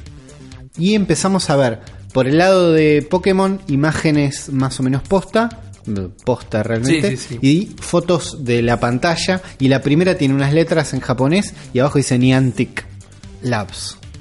La única palabra legible Claro. por nosotros era esa. Entonces dice, bueno, calma, tal vez no es lo que ustedes esperan. Pero acá está eh, Masuda, se llama, el chabón de Pokémon. Sí, está suave. Está Masuda, está Nintendo, están todos acá. Sí. Esto no es una boludez. Esto no es un simulacro. Esto no es un simulacro. Y arrancó con unos. Empezamos a ver imágenes de un juego. Revivieron Iguata, lo tienen parado acá. Estaban todos. Eh, ahí eh, tengo que citar un mensaje de Sergio que dice: Están rompiendo la internet con la villereada de anuncio que están haciendo. Porque parece que fue muy desprolijo toda la Porque conferencia la, de prensa. la forma de seguirlo era leer todas estas fuentes juntas, era leer Twitter, ver qué te pasaban, había unos streamings de gente leyendo Twitter, como no, no era, no llegaba muy lejos, pero vimos un panorama donde iba a haber tres anuncios Sí. y el primero era un nuevo juego de Pokémon para Switch y para celulares. Ajá. Y vimos las primeras imágenes. Ujú. Y son unos Pokémon como cuadrados. Son los Pokémon. Sí, claro. Son como el filtro de Minecraft. Como Sí. la internet era como lo interpretó de esa manera. Es el Pokémon Minecraft. Claro. Claro. No podrían estar más equivocados. En, No. en No, no, en términos claro. de gameplay. Pero sí en una relación medio estética. Sí, ¿no? sí, definitivamente. Sí, a ver, tenés una vista isométrica, más Sí, o no menos sé. como que lo ves ver, medio de arriba. Voy a pedirle a internet que me corrija en este momento. Dale. Pero se llama como esa medio estética, medio este partida visual, gráfica, herramienta voxel. Sí. Sí. ¿no? Sí, es bastante Los voxels son como voxel. píxeles en 3D. El pixel Exactamente. grande. sí. Entonces es como que me imagino que ese tipo de herramienta te debe dar una fluidez bastante copada, que es por eso que decidieron hacer este tipo de... Claro, A y todo toma. esto no recuerdo si lo dijimos, pero el nombre de este juego era Pokémon Quest. Pokémon Quest era lo que íbamos a ver. nunca termino de entender- recordar si se pronuncia Quest o Quest. Yo voy y vengo. Quest. Quest. Vamos, Quest. bueno, me gusta más Quest en todo caso, Sí. así que lo voy a seguir diciendo. Johnny así, Quest. ¿no? Lo Johnny veré. Quest. Claro. Buen- Para, para, para, para, para, para, para, para, para, para. Bueno, empezamos a ver este juego. Hablamos de que por ahí era Paco de Android. Sí. ¿no? Lo hablamos, sí. Hablamos de qué, qué feo se ve esto. Por eso le quiero pegar Pokémon. Es el Pokémon. Y es muy bueno. Lo que nos pasó, pasó así como a nivel emocional fue como... ok, esto es- no, no arrancamos bien, dijimos. No, todos no. un poco, ¿no? Claro. No arrancamos bien. Pero de repente, como el primer anuncio fue, fría. van a ser tres anuncios, dijeron. Sí. Entonces ahí nos calmamos un poco y dije, bueno, arrancaron con la empanada fría. Sí. ¿No? Dijeron, esto es algo que evidentemente están queriendo dejar contentos a un montón de inversores que insisten constantemente Que el camino es el que celular. camino es el celular. Entonces van a tratar de generar pequeños experimentos, también como para sumar a Niantic, en toda esta locura que ya es evidentemente Niantic es su cerebro mobile Sí. en la parte de Pokémon Company. Y también ellos empezaron a experimentar de cómo a, a abrir las franquicias a este mundo. Claro. Lo hicieron con Pokémon Go, rompieron todo, van a probar con esto que evidentemente es una propuesta un poco más escueta, un poco más conservadora. Usaron Ustedes el dos, término ustedes dos lo jugaron. Free to Sí, start. sí. Sí, Es algo deseable. raro. No es tan raro en realidad, ¿En qué porque sentido, Mario amigo Run Juan? ya implementó Sí. esa mi- modalidad. Mi raro era por otro lado, es porque yo lo estuve jugando una media hora y no llegué y avancé un mundo entero y maté a un jefe y todo y no llegué al punto donde me dijera, bueno, a partir de acá tenés que... Claro, no te Claro, encontraste no- con la pared de pago. Claro, En, en y- Mario Run era así, era muy clara la pared. Claro, exactamente. Inclusive hoy vi a youtubers eh, haciendo videos de gasté 50 dólares en Pokémon Quest. Y Mirá toda la plata que esto. tengo que voy a gastar 50 Claro, dólares sí, en esto. ¿no? Sí, sí, sí. Pero lo gastó en ítems. Porque, a ver, no tienen idea que es Pokémon Quest. Es un juego que está free to play en la Switch. Sí. Gozó del Available Now, que a Yo nosotros me, nos gusta tanto. me volvía loco. Dije, este juego la única forma de que funcione es Available Now. Claro. Y fue así. Sí. Claro. Entonces tuve que terminar. el- este es el juego por el cual tuve que terminar el Zelda corriendo para poder jugar. Porque dije, estaba viendo vi- Porque imágenes. tuviste un ataque de Pokémon. Y digo, quiero jugar al Pokémon. Claro. Exactamente. Eh, es difícil ser objetivo igual con este juego.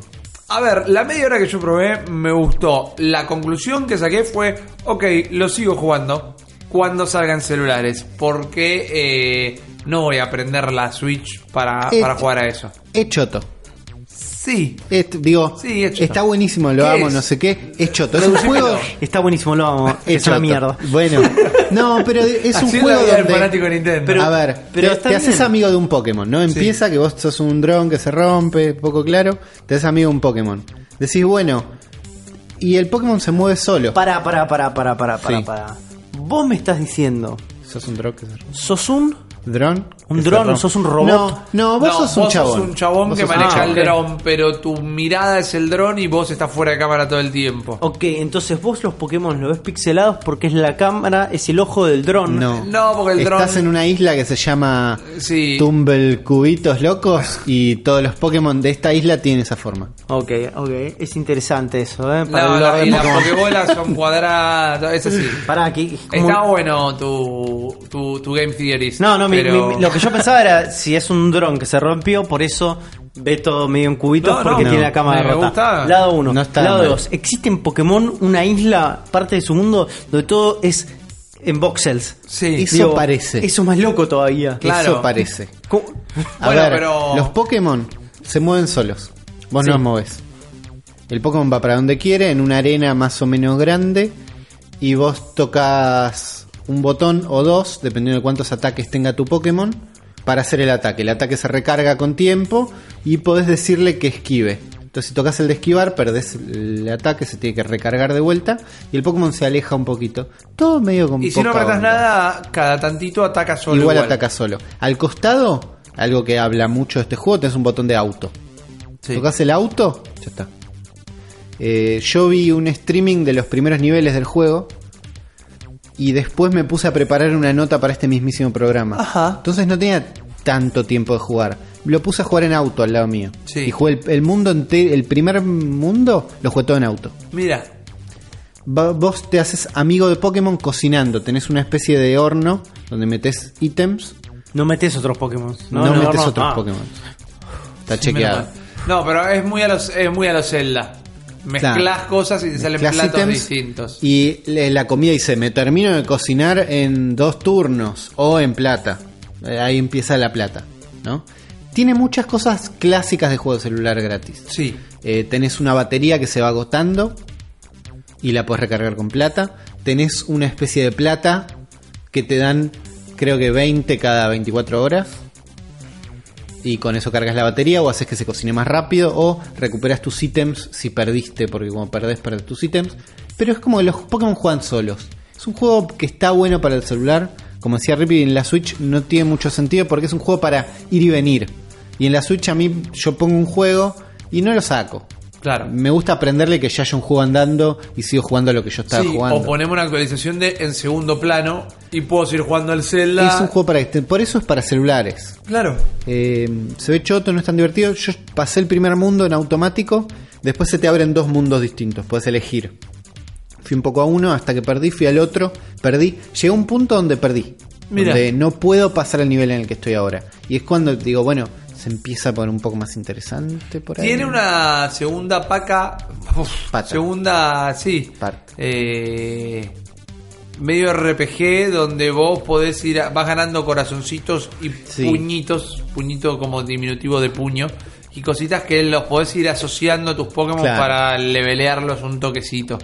Eh, ¿Eso no lo estuviste haciendo? Sí, les fui poniendo mis Ah, ítems a los ok. Pokémon, cociné más para tener nuevos Pokémon y vas como avanzando. Eh, también llegué al momento donde no podía jugar más porque se me había acabado la batería virtual del juego. Está bien, dejé de jugar. O sea, eso pasó justo en el momento en el que yo ya no te ganas de jugar. Claro. Es un juego que si me pone la barrera de pagar, es como, bueno, no, está bien, no, chao.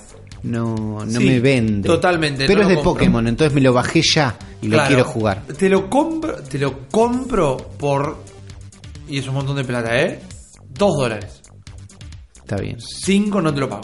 No, no vale 5. No, para Bueno, nada. ¿Cuánto El- sale ponerle eh, hacer una, una compra dentro de la 30.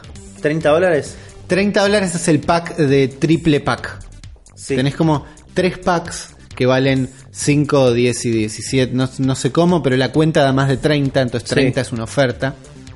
Eh, podés comprar de estos puños, de estos mini power-ups, los podés comprar sueltos y valen de 2 a 3 dólares. ¿Y cuánto te rinde un power up de esos? Y se lo pones a tu Pokémon y es forever. Ah, ok. Uy, me voy a comprar uno, necesito más ataque. Por 2 dólares tenés un poco más de ataque. Es como una cosa así. Y después tenés los megapacks que te traen un montón de plata de juego para gastar en batería o en coso. Un horno nuevo, entonces ya puedes cocinar de a dos hornos. Y no sé qué, pero el pack vale 30 dólares el triple pack, que es el que entiendo que es como, bueno, este juego me gusta, estoy full adentro. Con eso estarías. Pero me pareció un montón de 30 dólares. plata. Sí, Un montón es de un guita. guita. Es un juego que primero es casi completamente touch. Sí. Eh, con el control de Switch moves un cursor fantasma.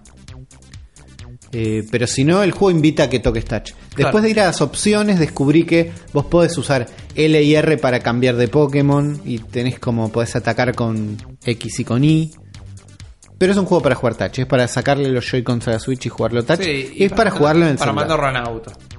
Sí, es para jugarlo en auto. No me, dio, no me dio culpa jugar en auto. Sí, cuando sos Charmander y tirás fuego y hay un árbol, el árbol se rompe. Sí, bueno. Y dije, wey, wey, wey, wey. Podés bueno, romper el escenario cúbico. la Evolution. Claro, pero es, eh, no, no, no perdés experiencia de juego si no estás haciendo vos los ataques. No. Pero bueno, por más que parece que le estamos pegando un toque, es un juego que está bien. Bájenlo, es de pruébenlo. Pokémon. Es un Sí, juego de Pokémon, es un- ya está, fui corriendo a buscarlo. Está Eh, bien, sí, sí. Sí, sí. sí, Es gratis aparte, en realidad. Claro, además no es raro, o sea, por ejemplo, muchos decían, eh, ¿qué es esta cosa rara de sacarlo en celulares No y en Switch? raro. Y el Pokémon Shuffle también estaba en la 3DS Sí. gratis y en celular gratis. No es la primera vez que lo hacen. Me da la impresión, y me pone muy contento esto que voy a decir, que hay mucha gente que la Switch es su primer consola de Nintendo. Puede ser. Y eh, están tomando como nuevas. Está perfecto, si no le gustan lo puedo respetar. Pero están tomando como nuevas cosas que pasaron siempre con Pokémon y con Nintendo. Claro. Bueno, pero es un juego de Pokémon, es un Sí. juego nuevo de Pokémon para celulares, para coso, gratis. Está bueno. Hasta ahí estamos. Pasó Bien. eso. Pero siguió. Paren, paren que hay más, No. dijeron. Y no sé cómo empezaron a llegar. Vimos de golpe una imagen que había una pantalla y en el medio decía Game Freak. Y ahí ya están todos nos Claro. paramos. Creo que este otro también es de Game Freak, no estoy seguro. Eh, me parece que sí. Creo me que de parece Game que Freak- todo lo que tiene Claro. la marca mínimo lo tiene como de los creadores de. Me parece que la plaquita Sí, de Game sí. Freak aparece Creo que son siempre. unos pibes de Game Freak más jóvenes, pero Game Freak. Pero este, hay un pibe entrando a una casa y dice Game Freak en el medio, y después nos llega un tweet con otra imagen, y después de la cuenta de Nintendo y otras cuentas de YouTube locas tuitean un trailer. Ajá. Trailer entero. Y dice, la aventura de Pokémon comienza, una nueva aventura de Pokémon en Nintendo Switch. Y vemos un pibe jugando Pokémon Go. Sí, ¿No? medio como que se está subiendo a la bici, una cosa Sí, así. ves un pibe andando en bici jugando un Pokémon Go, una versión chamullo de Pokémon Go, ¿no? Donde ves un Pikachu que corre por las calles. Sí, igual ahí llegó un, un- un texto a nuestro grupo de Nardone diciendo, es realidad aumentada, no lo puedo creer. Yo dije, ¿qué carajo está No, pasando? no, no fui yo, fue Sergio. ¿Fue Sergio? Fue Sergio, sí, sí, sí. Dije, ¿qué carajo está pasando en esta presentación? Hasta ahí es eh, el tráiler fantástico de Claro. Pokémon Go. Va corriendo, pero el Pokémon llega, entra a la casa, salta a la tele y se mete adentro de la Switch. Y es un y dice un nuevo Pokémon, no sé qué, y hay un tráiler zarpado donde vemos el nuevo Pokémon. ¿Cómo estamos hablando de Pokémon Let's Go Pikachu y Pokémon Let's, Go, Eevee? Se confirma que esos son los nombres Exactamente. correctos. Se confirman que las imágenes que estaban filtradas hace varios meses eran de ese Eran juego. Eh, se confirmaron varios rumores. Sí.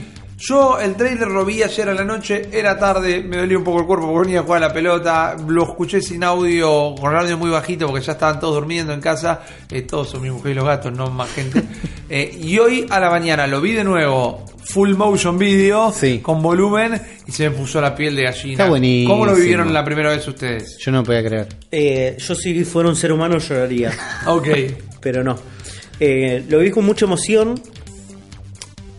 ¿Qué me pasó inicialmente? Como dije, estos tipos saben hacer trailers de puta madre. Sí. Saben cómo emocionarte, saben cómo venderte, saben dónde golpearte.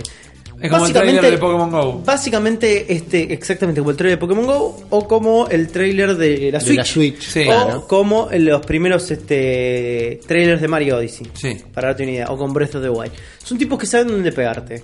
Han eh, utilizado estos, estas tácticas, ¿no? Golpe bajistas. Eh, en toda su campaña para la Switch. Y lo siguen haciendo para ahora. Y básicamente este es el juego o el concepto de juego que surge desde, desde el Pokémon Blue y del Pokémon Red. Sí. ¿Entendés? Es la idea de que esto sea una especie de experiencia que llevas a todos lados, de alguna manera. Son los monstruos de bolsillo. Exactamente. Y engloba un montón de esos conceptos iniciales que, decía, que vos decías, qué bueno que sería esto si puedo hacer tal cosa como jugar con un amigo, qué bueno que sería esto si yo puedo llevarlo para tal lado. Y en parte podías, porque lo tenías en una Game Boy, ¿viste? Sí. Pero no a este nivel, no a esta escala. Entonces, ¿en dónde nos pone este, este mundo de Pokémon Let's Go? Básicamente volvemos a Canto, Sí. ¿no? Somos dos trainers en la región de Canto, donde puedes elegir ser tanto chico como chica y arrancar con Pikachu o Eevee, Sí. uno de los dos. Que van a ser como tus mascotas que te siguen durante el juego. Correcto. Pero por lo que pudimos ver, ¿En vos tus brazos o en tu cabeza? eh, tu brazo en tu cabeza, pero por lo que pudimos ver, hay unas secciones del juego donde los companions Pokémon son otros. Sí, yo creo que te puede seguir cualquiera. Yo creo que también Me te parece puedes ir llegamos software. a ese momento. Es que eh, este es un juego que va a tener integración con Pokémon Go. Sí. Y vos en Pokémon Go puedes elegir que te acompañe cualquiera. No Sí. lo ves en el mapita, pero en tu icono, en tu avatar, al lado tiene Está el al bichito. Y que camina al lado tuyo le hace conseguir caramelos y levelear. Y quizás en este juego pase de manera similar. Puede ser, puede ser. Ahí es donde este juego plantea una barrera que es como un híbrido entre lo que nosotros conocíamos de Pokémon Claro. con todo el aprendizaje y toda la locura de Pokémon Go, el fenómeno de Pokémon Go. Entonces, vamos a tener eh, un Pokémon Let's Go Pikachu and Ivy que va a estar viviendo dentro de una experiencia de consola con la Claro. Switch, donde vas a tener un overworld, Sí. donde te vas a mover, te vas a tener un modo Sí, historia. hasta ahí es un Pokémon como el Sí, último que, se ve tuvimos. hermoso. Claro, Que se ve hermoso. Lo vamos construyendo a poco. Es el Pokémon que ya tuvimos, que se ve hermoso en HD, en la tele. Ahora te puede seguir cualquier Pokémon. ¿Qué más? Eh, sí, si vos me preguntabas básicamente, estéticamente es muy parecido al Ultra Sun and Moon, Sí. Pero con gráficos hiper Sí, escalados en gráficos HD. y assets para HD, que están hermosos. Pero ¿qué más se le suma a todo esto? Justamente la interconectividad con este Pokémon Go. Yes. Claro. Que no tenemos muy en claro todavía qué es lo que van a hacer. No. Mostraron, hintearon un par de cosas como por ejemplo vas a poder trasladar tus Pokémon, vas a poder este, tradear con amigos, Sí. distintos tipos de cosas, desde Pokémon este, Go en este celular al Pokémon Let's Go este, Ivy and Pikachu y inversamente también, pero al mismo tiempo se suma esta modalidad de eh, vos vas a jugar un Joy-Con, es Sí. todo lo que necesitas. Un solo Joy-Con. Uno solo, Claro. un solo Joy-Con, pero puede venir un amigo, agarrar otro Joy-Con y entrar a la partida y se vuelve cooperativa. Eso es ahí flashé. Se vuelve cooperativa. ¿No? Entonces tenés dos personajes recorriendo el mundo y dos personajes atrapando Pokémon y dos personajes peleando. Podés- mostraron una pelea. Sí. Que jugás dos contra un bug catcher cualquiera. Sí. Sí. Lo interesante es cómo se mete el otro Sí. jugador. Es un movimiento del Joy-Con, ¿no? Una pequeña Sacudida. sacudida de Joy-Con y aparece el otro, el otro pibe. A ver, ahora, vamos, esto ya es terreno de especulación enorme, Go. ¿no? Speculation. Cuando yo, por ejemplo, estoy jugando Sí. a mi versión de Pokémon Let's Go Ivy, ¿no? Porque voy a elegir la de Ivy, yo, claramente. Este, porque quiero los otros tres arriba, Vaporeon, ¿viste? Como Jolteon. Bueno, eh, se- eh, el- este juego, Let's Go Pikachu y Let's Go Eevee, va a tener un Pokémon, va a tener los 151 iniciales, van a contar con las formas Alola, pero va a haber uno exclusivo de Sí, este juego. exclusivo para este juego. Y los rumores dicen que va a ser una nuevo, un nuevo tipo de Eevee, de Ivy. Puede ser. ¿Cuántos tipos de Ivy hay ya? Creo que seis, como- ¿no? Sí, creo que hay 8 ahora. ¿Seis o ocho? Sí. Bueno, Eh, no, voy a, no los voy a contar todos. Pero a lo que voy es. Cuando Rippy agarra su joystick y le pega una sacudida, Sí. el personaje que entra es el personaje del juego de Rippy. Porque se pudo loguear, ¿no? Y tener su usuario en mi Switch. O es un personaje random que te lo tiran ahí.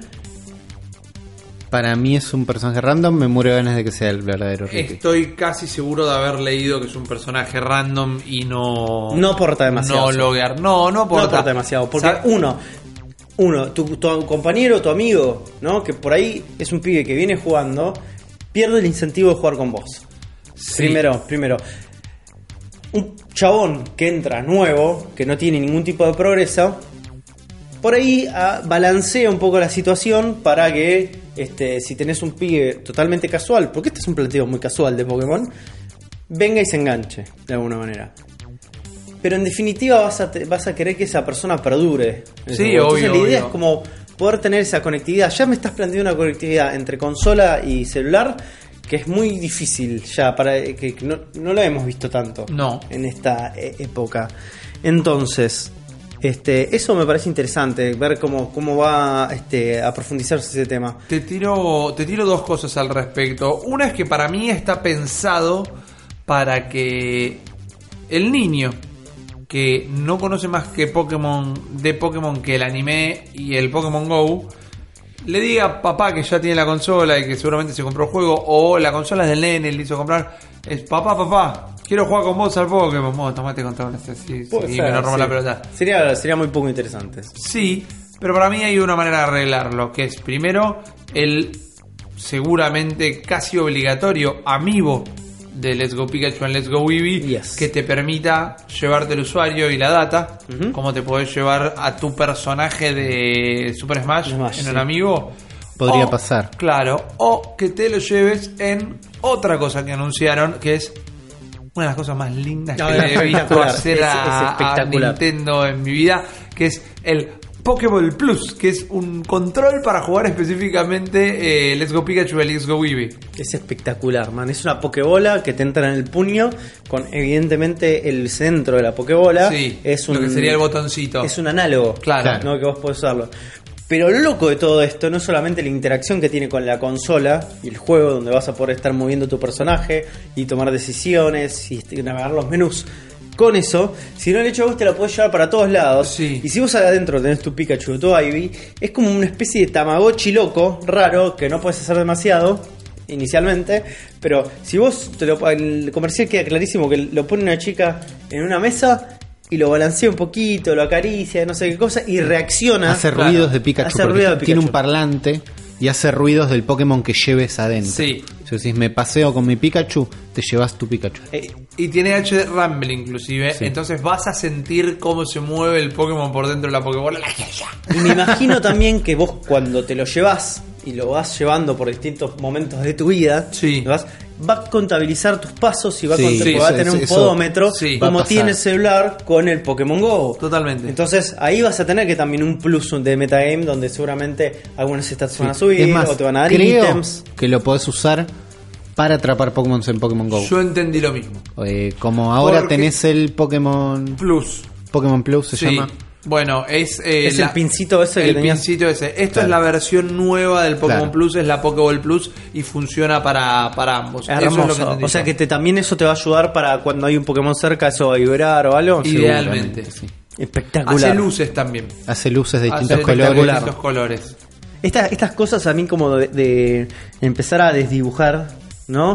El juego y tu realidad para implementar en más momentos de tu vida diaria la, la dinámica de juego me parecen increíbles. Es que para mí es eh, es la experiencia. Muchos están este no es el Pokémon que yo Bueno, quería. a ver, esto ahora- no ahora es el vamos a- Pokémon". ahora- Pará, ahora- pará, pará, Hay un pará, punto, pará, hay un pará, punto ahí pará. que nos falta. Sí, sí, claro, pero ahí vamos a llegar. Vamos a llegar, Atendeme sí. esta.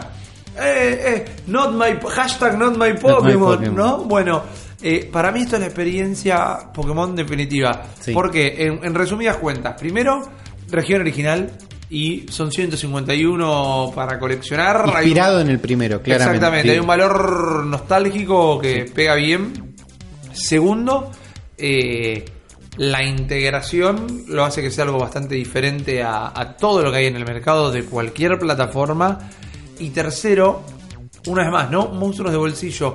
La inversión lograda por esto de realmente salir a cazarlos y cuando querés te sentás y vuelve a ser un videojuego, pero cuando no es una cosita un poco más. Es una realidad aumentada desde el punto de vista no que es AR, pero estás aumentando un poquito Sí. tu Sí. realidad. no de la manera, tan tradicional, sino de una manera por ahí un poco más analógica. más rolera de alguna manera. Claro, Sí. porque existen juegos de realidad aumentada que no claro. sean simplemente a través de un celular, sino que eh, son este búsqueda de tesoros. Claro, ¿entendés? es un juego de realidad aumentada, realidad aumentada. exacto. Em, a mí lo que me fascina de esto es un poco eso, es como estás jugando todo el tiempo. Sí, Estás jugando sí, todo el tiempo, es estás eso. en el juego todo el tiempo. Mirá, y es lo último que te digo, ¿eh? no, no interrumpo más, pero si lo que les contaba el programa anterior Sí. de mi aventura Pokémon en Sí. el bosque de los suicidios, si te lo hacía con el Pokéball Plus en la mano. Ah, era, otra la, impres- era la otra la cosa. era impresionante. Porque lo único que no dijimos, que se lo deben haber imaginado, haces la mímica de arrojarla para atrapar a los Sí, Pokémon. obviamente. Eso si no es inversión, maestro, yo no sé qué es inversión. Bueno, pero ahí está uno de los puntos que la gente se ofende. La gente se ofende porque la Por gente. purista. Por Bueno, purista- no, sí. no solo por puristas, pero hay algo interesante en todo esto. Porque el tercer anuncio, que fue una- simplemente un anuncio para decir: estamos trabajando en un Pokémon Core RPG para 2019. Sí. ¿No? Core para los pibes que simuladores. Claro. Core. Entonces, ¿qué significa esto? Que va a salir un Pokémon hecho y derecho, entre comillas, para el El 2019. sucesor de, de Sun and Sun and Moon. Moon. Exactamente. Y La que novena esto- generación de Pokémon. que está en el medio en el 2018 es una como una nueva franquicia de alguna manera como una nueva iteración de lo que de- dentro de todo este mundo universo Pokémon no tenés que por qué vivirlo como los Pokémon que venías jugando Claro. entonces lo interesante de todo esto es la gente se queja porque vio mecánicas que eran este, de alguna manera heredadas de Pokémon Go, como por ejemplo, pare- parece que no va a haber peleas contra este, o random battles Contra los Poké- salvajes, sino que va a ser una mecánica directamente como de Pokémon Go, donde le tenés que Claro, tirar la, una Pokébola la y forma listo. de atrapar los Pokémon es exactamente igual que en Pokémon Go. Exactamente. Sí, y Hasta donde ya- vimos. Ya tampoco te van a agarrar por sorpresa que vas caminando por cualquier lado y te No, parece. porque "Piru, piru, piru, están en el piru, piru". mundo. Claro, los ves y los tenés que encarar para. Sí. Che, viejo, ¿qué te pasa? Sí. Y ahí le tiras la Pokébola. Vas a tener las battles contra entrenadores, debe haber este, encounters, así como Sí. gente en el overworld, eso parece que se mantiene.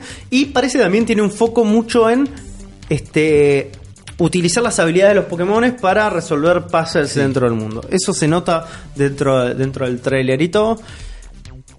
Pero lo más interesante de esto es que están apuntando a ser un Pokémon para los que no son fanáticos de Pokémon. Claro. Claro. Están así llevando Pokémon para la gente que, como, como Rippy, es fanática de la generación 1.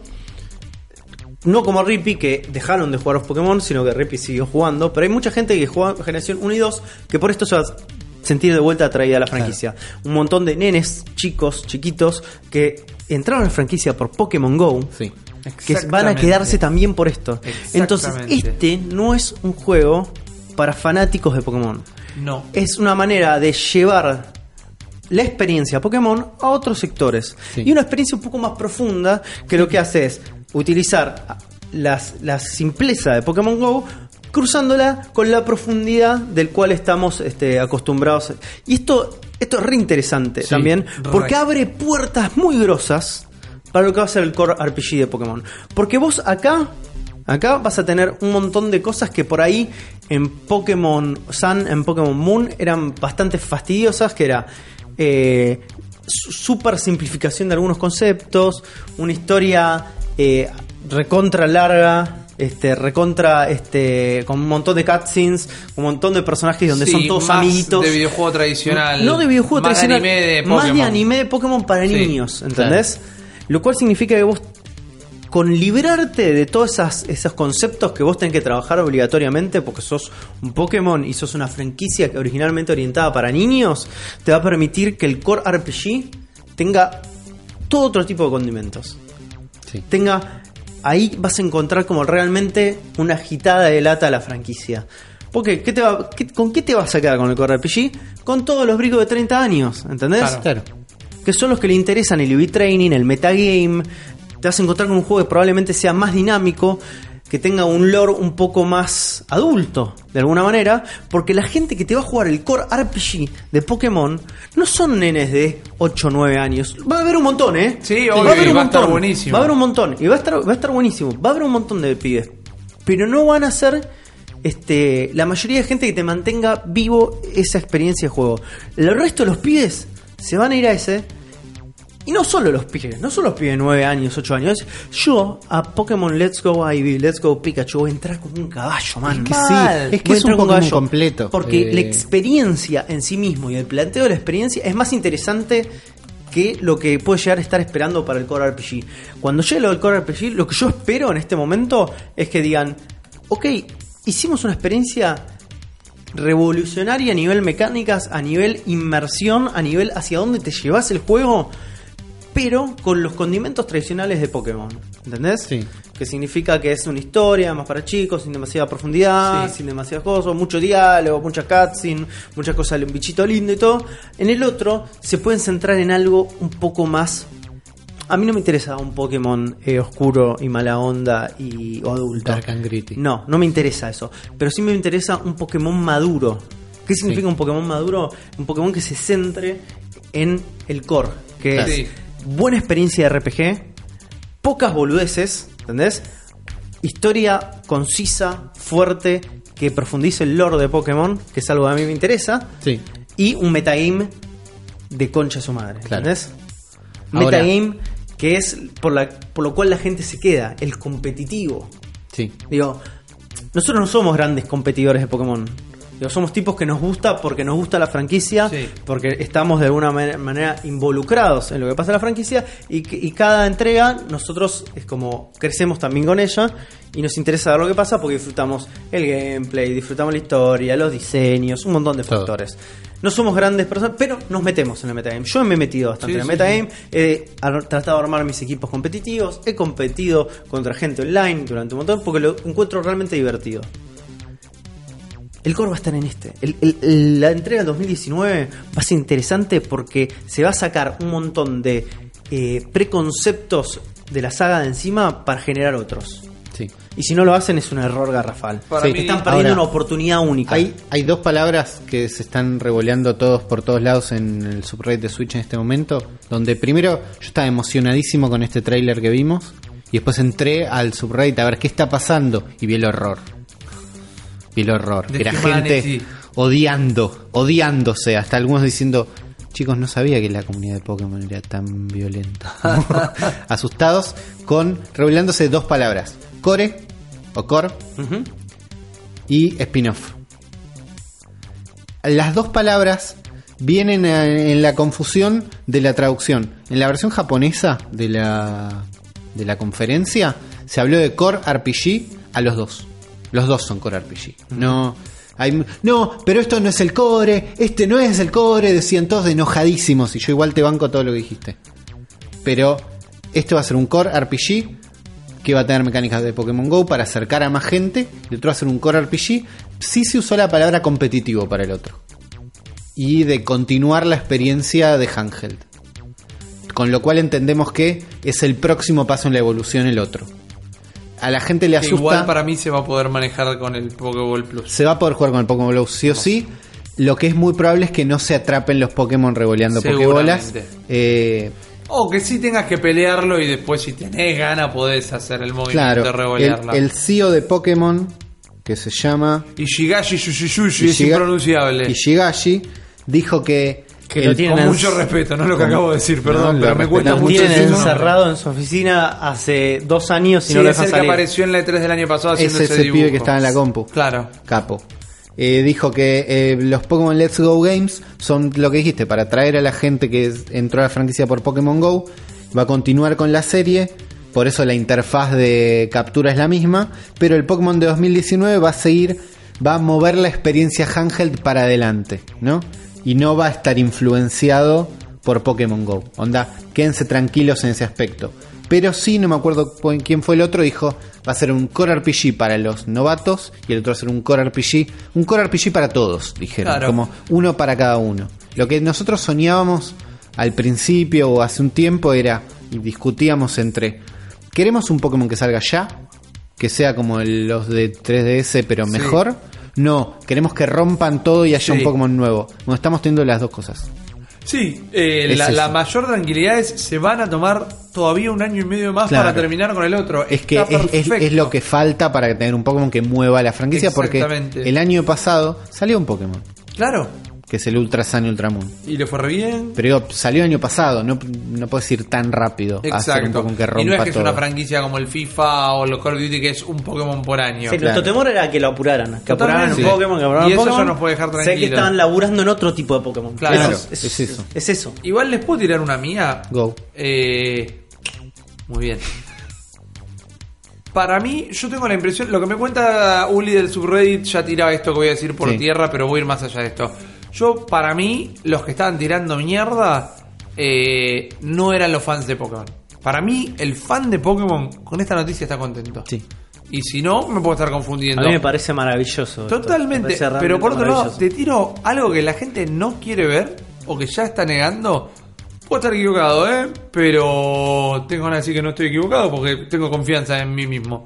Esto, les guste o no, es un vende consola. No es una Definitivamente. vende consola para el flaco que dice, bueno, la Switch me la compro, pero me la compro cuando salga el Pokémon, o cuando salga el Smash, o cuando Sí. salga el mm, próximo Zelda Breath of the Wild 2. No, no. Eh, esto es un vende consola para la familia que no tiene consola, para el padre que no tiene idea que es una consola y que no sabe que le va a comprar al pibe y le compra, ah, está todo el día jugando Pokémon Go, le compro este. Y para el nene que va a decir, papá, papá, ahora Pokémon Go lo puedo meter en una consola, que lo metes en la tele, que te la llevas a la calle. Sí, que... sí. Eh, esto Es ahora. un vende consola. Es un vende consolas.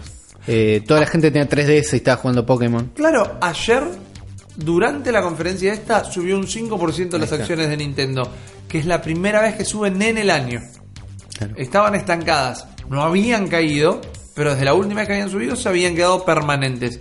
Durante la conferencia, durante el anuncio de esto, subieron 5% de las acciones. Yo no sé cómo funcionan las acciones, pero en un hiperreduccionismo lo que puedo decir es que era tan palpable lo copado que está este anuncio que la, especulación comercial hizo que Nintendo empezara a valer un poquito más.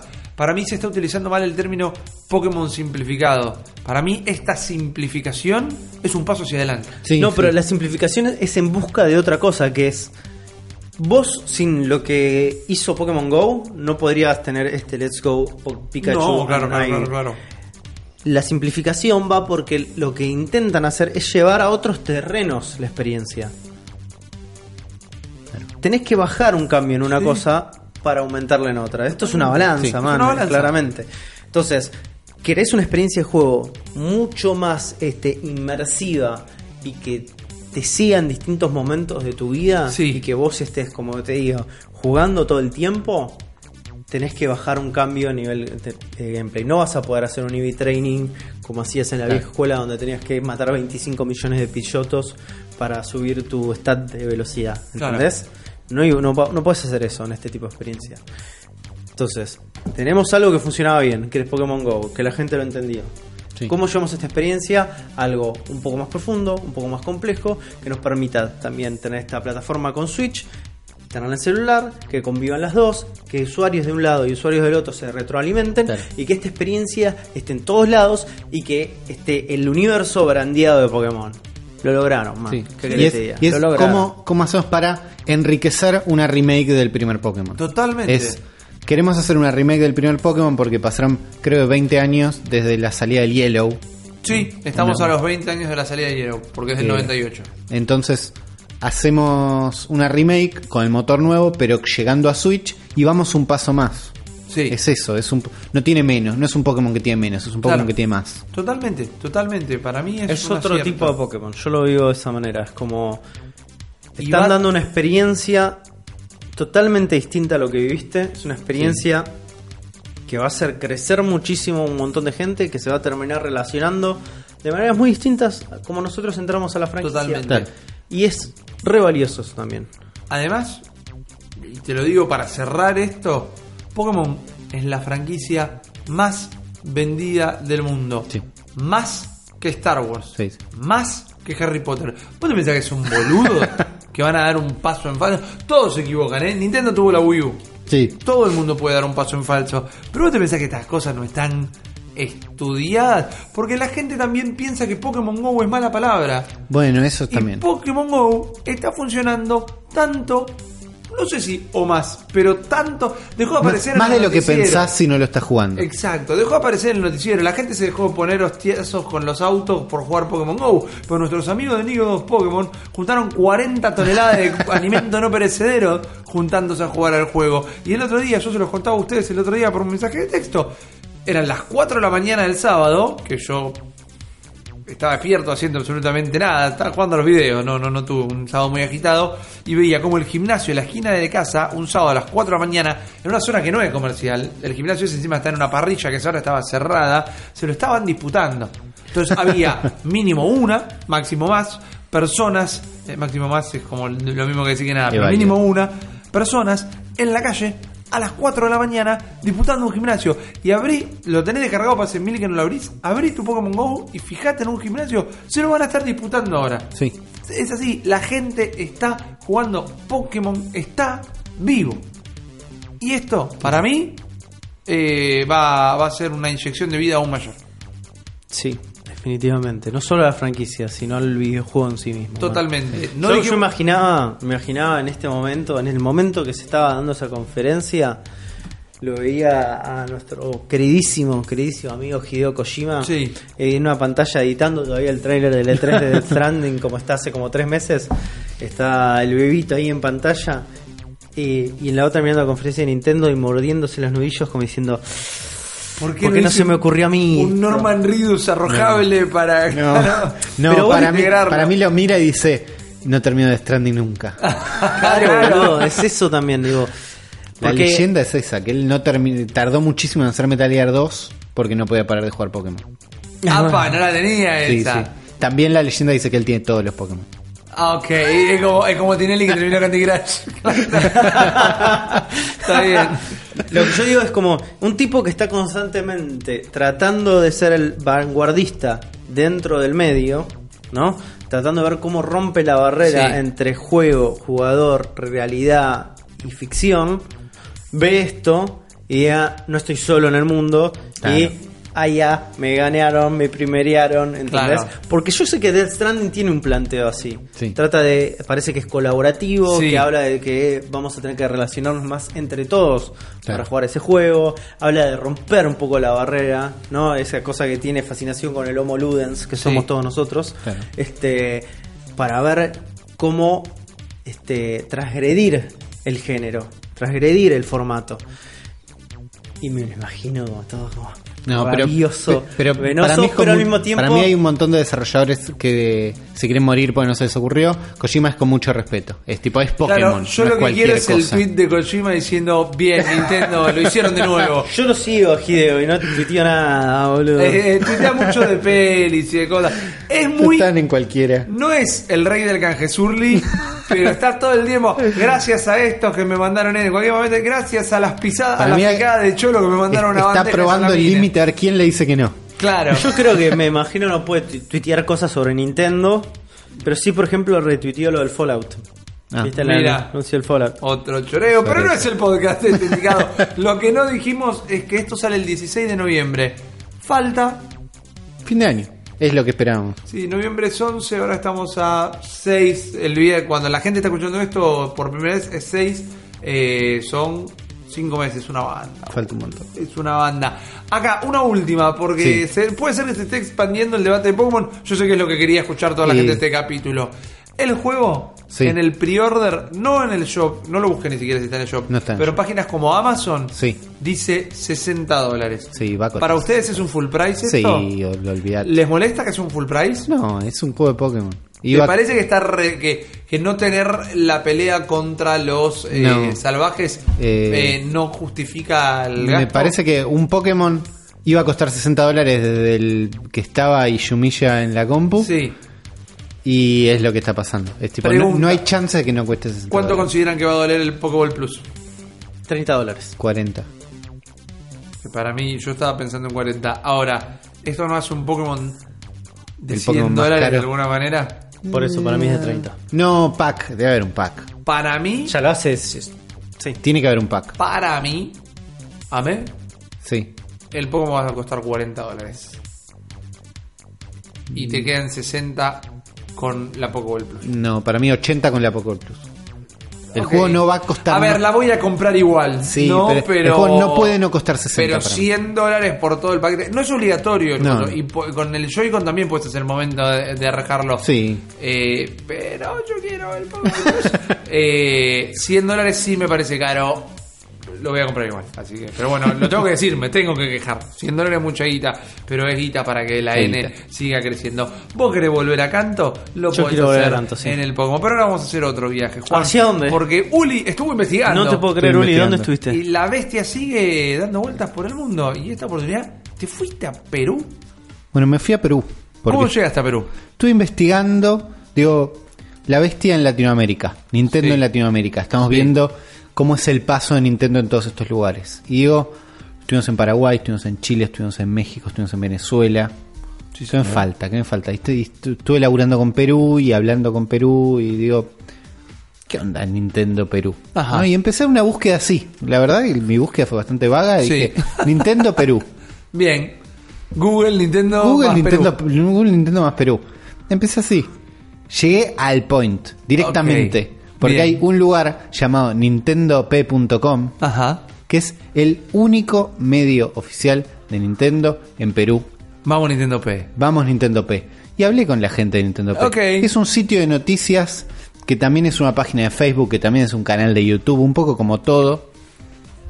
Que tiene de todo, tiene un montón de cosas. Sí. Y hablé con los chicos un montón. Dije, bueno, podemos hablar nosotros en este podcast, que está buenísimo. Uh, qué buen podcast tienen, me encanta, no sé qué. Y ¿Demagogia o ya lo escucharon? no, estaba inventando yo, en realidad ellos no nos conocían. pero estuve hablando con los Pero chicos. ahora sí. Claro, entonces estuve hablando, hicimos un hangout de un montón de gente. Ah, buena onda. ¿no? Como cuatro o cinco personas. Y como casi todas las entrevistas, pegó una onda, los pibes buena gente. Estuve charlando como una hora y media. ¿no? Muchísimo. Decime que lo comprimiste en 20 minutos. Obviamente, a, a eso voy. Eh, estos son 20 minutos, son un par de cosas de las que hablamos, Claro. pero Sí, siempre las editamos las entrevistas. siempre editamos, de- agarramos los pedacitos. Hablé un- Editamos. Nosotros venimos acá y le, tomamos, le, le ocupamos la casa a Uli y él nos cuenta, pero bueno. eh, hablé un montón con los chicos. Sí. Esto es solamente un pedacito, pero arrancamos con Carlos, Carlos Luna Victoria. Carlos es el creador de Nintendo Pay, fanático de los Carlos. videojuegos desde que tengo memoria. Bien. Así se anuncia A él. Él, No mismo desde tu en memoria. Nintendo Pay. No, no, es, es su memoria. Me gusta mucho más Nintendo por su empeño en hacer videojuegos que sean divertidos y que nos enseñen algo. Pero no todos juegos, la lectura es básica en un videojugador. Me gusta leer y soy estudiante a punto de terminar Derecho Ok. y ciencias políticas. Si necesitas ayuda, avísame. Muy bien. Carlos Copado. nos cuenta un poco la historia de Nintendo P. Nintendo Perú inició, como te comentaba, hace siete años. Este año se cumplen los siete años de Nintendo P. Eh, básicamente se inició como un proyecto de cuatro amigos que queríamos eh, incentivar el crecimiento de lo que era Nintendo acá en Perú, porque Perú más que nada es un mercado de Sony, más que nada porque ellos metían más publicidad, porque hubo un tiempo donde existió Sony Perú oficial, mientras que Nintendo ya se había retirado de todo lo que era el mercado latinoamericano. Principalmente que era por la piratería, porque los cobros eran altos, en diversos países los impuestos varían, sobre todo en Perú que son un poco más altos, y los juegos pues llegaban a precios estalafalarios, incluso, incluso ahora un poquito son distintos a los que traen por minoristas. Pero eh, te comentaba que Nintendo siempre los retails estaba en una esquina escondida, mientras que Sony estaba en un aparador gigantesco y la gente venía y podía jugar God of War y el resto de títulos de Sony. Y como, como Nintendo, pues me, me sentí triste porque era algo que a mí me gustaría poder eh, incentivar en el resto del público. Entonces conocí a otras cuatro personas y dijimos, eh, ¿qué tal si hacemos nuestra propia página y con esto jalamos a todos los que son de todos los que son nintenderos acá en Perú y les vamos llevando información y vamos creando eventos y vamos haciendo tal y tal cosa. Y ya, el primer año fue un poco difícil porque, bueno, en esa época iniciar una, una página en Facebook era pues un poco no tan eh, sencillo. Ya, lo iniciamos, eh, empezamos con 8 likes, pero todos los días publicando, publicando, publicando. La primera nota que me acuerdo que llegué a publicar era sobre Mega Man Legends 3 para Nintendo 3DS. Y bueno, luego del primer año eh, pasamos los 100 likes, luego los 200, ahorita somos 30.000. eso sí es de toda Latinoamérica e incluso algunas zonas de, Europa y Asia. Ahorita tenemos contactos con eh, empresas como Capcom, como Konami, como este, Electronic Arts, la Third Party. Lo curioso es que la propia Nintendo pues no te da el reconocimiento acá porque es latinoamericano. sí. Es difícil esa parte. Es bastante difícil. Pero bueno, o sea, seguimos luchando porque este, queremos seguir incentivando esto de, lo, de Nintendo acá, sobre todo con el tema de Nintendo Switch. Hay gente que no sabe qué es Nintendo Switch o en su vida ha escuchado sobre la marca y nosotros últimamente, por ejemplo, hace unos días hemos participado en un evento que ha hecho la Municipalidad de Lima, donde los chicos que están acá presentes han podido participar y han mostrado al público qué es Nintendo Switch, qué es Nintendo Wii U, qué juegos característicos hay y cómo se utiliza. Y bueno, para eso está Nintendo Pebble. Nintendo P es una removida. En el momento que veo que se conecta con. 230 mil. Vamos, dale. Claro. Cuando dijo 7 dije, bueno, chicos, tiene una página. No, no, 30 mil no es poco. ¿Pero qué te parece? Son un montón. Y nada, me contaron un poco y siempre en todas las charlas que tuvimos, si hay una pica con Sony todo el tiempo. Está ahí, está, se siente, se ve que es algo natural. Uno de los pibes en un momento hablaba de eh, de el acto de ir a ir a lo que nosotros llamamos ciber sí. a jugar. ¿Cómo lo llaman ellos? Ya te vas a enterar. Pero Mira, bueno, mira que guarda que Perú con las denominaciones es genial, ¿eh? Al Telgopor en Perú se llama Tecnopor. Es muchísimo mejor. Es mucho mejor, totalmente. Por eso Tecnopor es una mierda, pero el Tecnopor, boludo, escúchame, de la NASA. Es mucho mejor nombre. Cuando hablan de toda Latinoamérica, me, daba la intriga de cuánta gente que nos escucha a nosotros estará en Perú. Ajá, ajá. ¿Y cuánta gente de Argentina? O sea, ¿cuántos peruanos nos escuchan y cuántos argentinos habrán visitado alguna Nintendo, P, en buscando alguna noticia? Eh, pero bueno, entonces les pregunté un poco de la historia de Nintendo en Perú, ¿no? ¿Cómo, ¿Cómo, pisa Nintendo en Perú? Y ahí apareció Sergio a contestarme, Sergio Santibáñez, que es el cofundador de Nintendo P, amante de Nintendo y del metal. Bien, vamos. Ahí está, Sergio. Es, como el Sergio de ellos. claro, es nuestro Sergio González. Bueno, el Sergio de ellos es Nintendero desde los 5 años gracias a la SNES y actualmente posee una New 3DS y una Wii U. Sus juegos favoritos son los RPG, plataformas y shooters. Todos. Le encanta Mario como todos. Y nos contó un poquito la historia. Bueno, eh, voy yo. Este, nada, mi nombre es Sergio. Eh, Sergio, más conocido en, la página. Pues eh, más aquí, Nintendo, eh, la parte, en la zona que yo vivo se llama eh, la Libertad en, en, Perú. En la zona que yo vivo, el Nintendo está presente más reconocidamente y creo que es eh, a nivel mundial y a nivel Latinoamérica es, que es el juego que más gente puedes ver tú eh, dentro, que es Pokémon, ¿no? Eh, aquí en Trujillo hay una comunidad muy grande de jugadores de Pokémon en Nintendo 3DS, Amo que que son Pokémon. la Ahí consola está la que tiene diferencia ahora más grande entre Argentina el y último juego de Pokémon, que es Pokémon Ultra Sun y Ultramon. Eh, más que nada eso, ¿no? O sea, muy pocos del, muy pocos habitantes aquí son los que poseen una Switch. Eh, no conozco muchos, eh, lastimosamente, no, no puedo compartir ese, ese, esa pasión por, por Switch, por los juegos que tiene, por los juegos que hace ahora.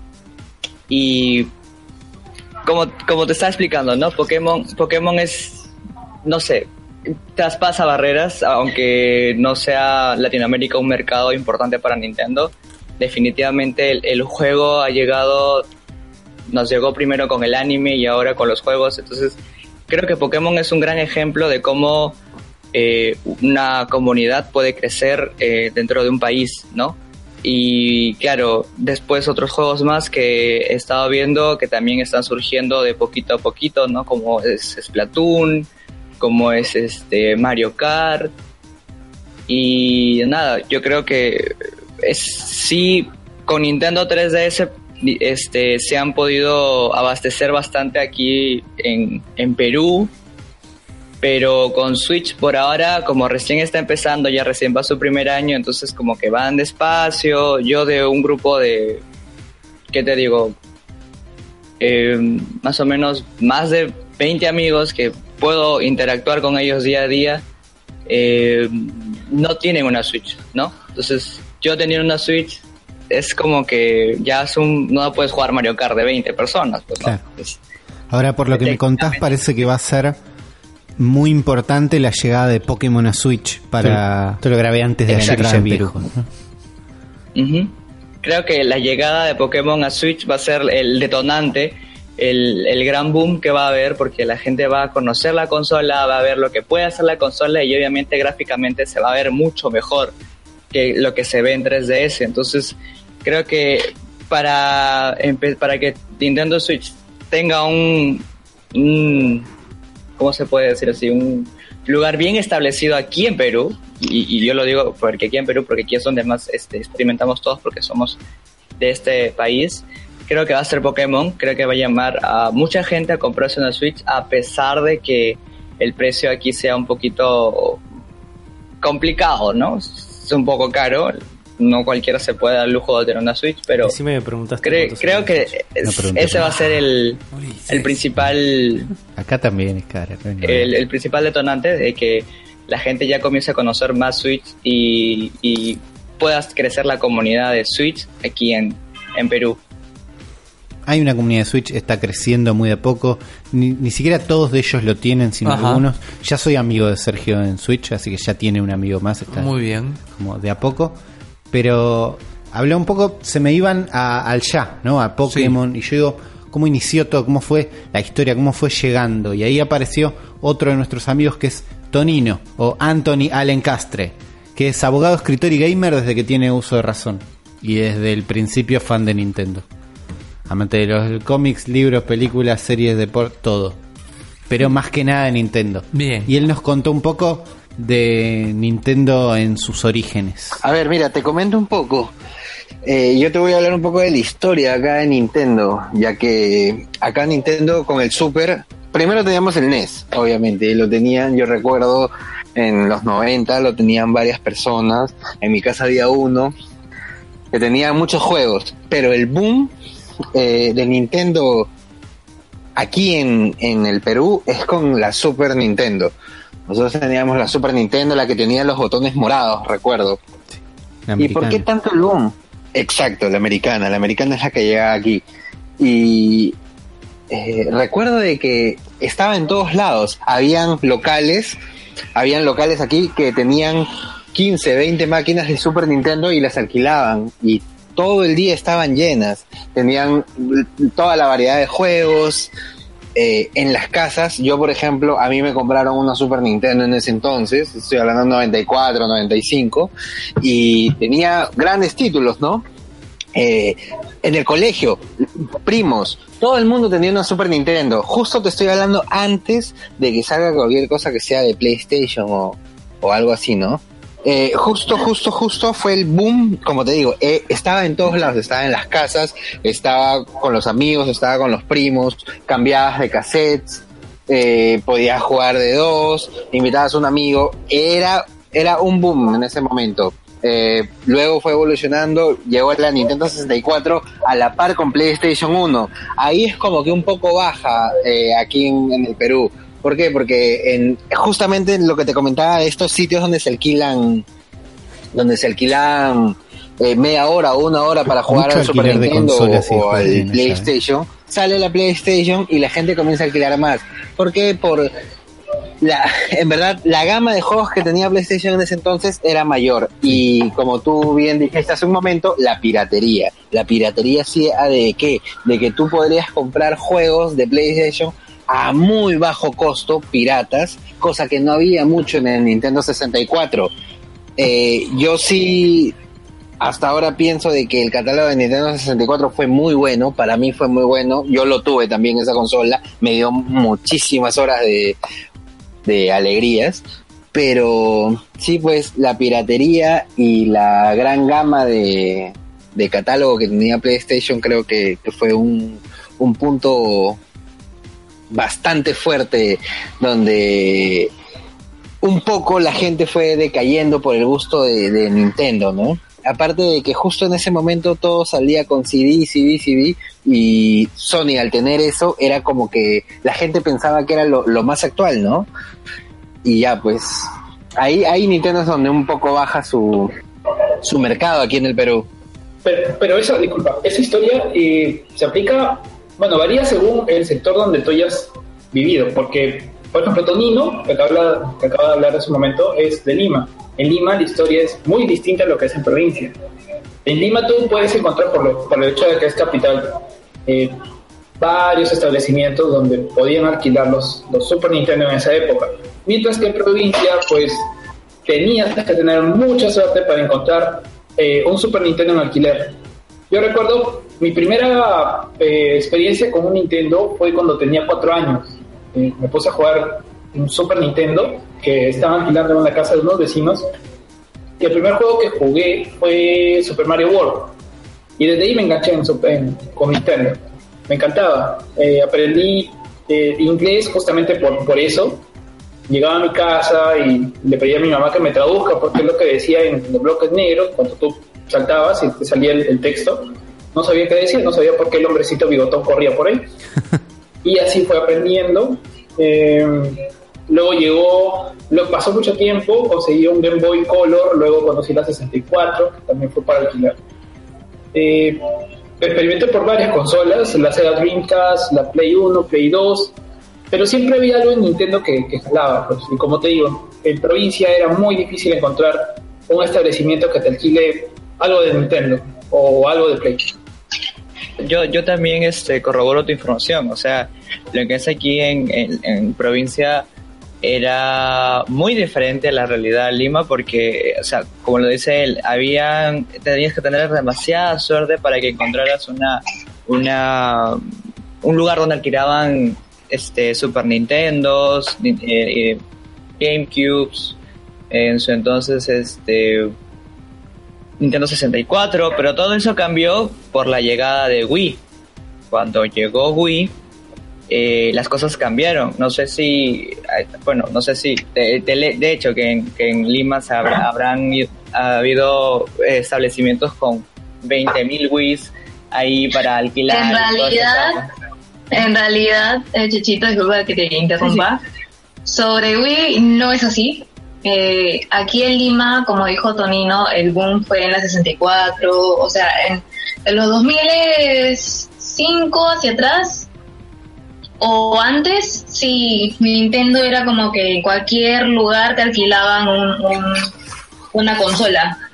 Pero con la Wii no, hay uno hasta ahora, ni siquiera en Arenales, que es un centro comercial muy famoso, eh, he visto que alquilen Wii o Wii U. Ah, ¿en serio? Totalmente cierto, totalmente cierto. Lo que pasa es que con, con la Wii, con la Wii lo que pasa es, si bien es cierto, eh, no se alquilaba. Nosotros eh, acá en Lima y casi en todo el Perú hay, sí, esos locales donde alquilan consola. Para que tú puedas jugar media hora, una hora, te pases un juego de repente. Hay bastante de eso.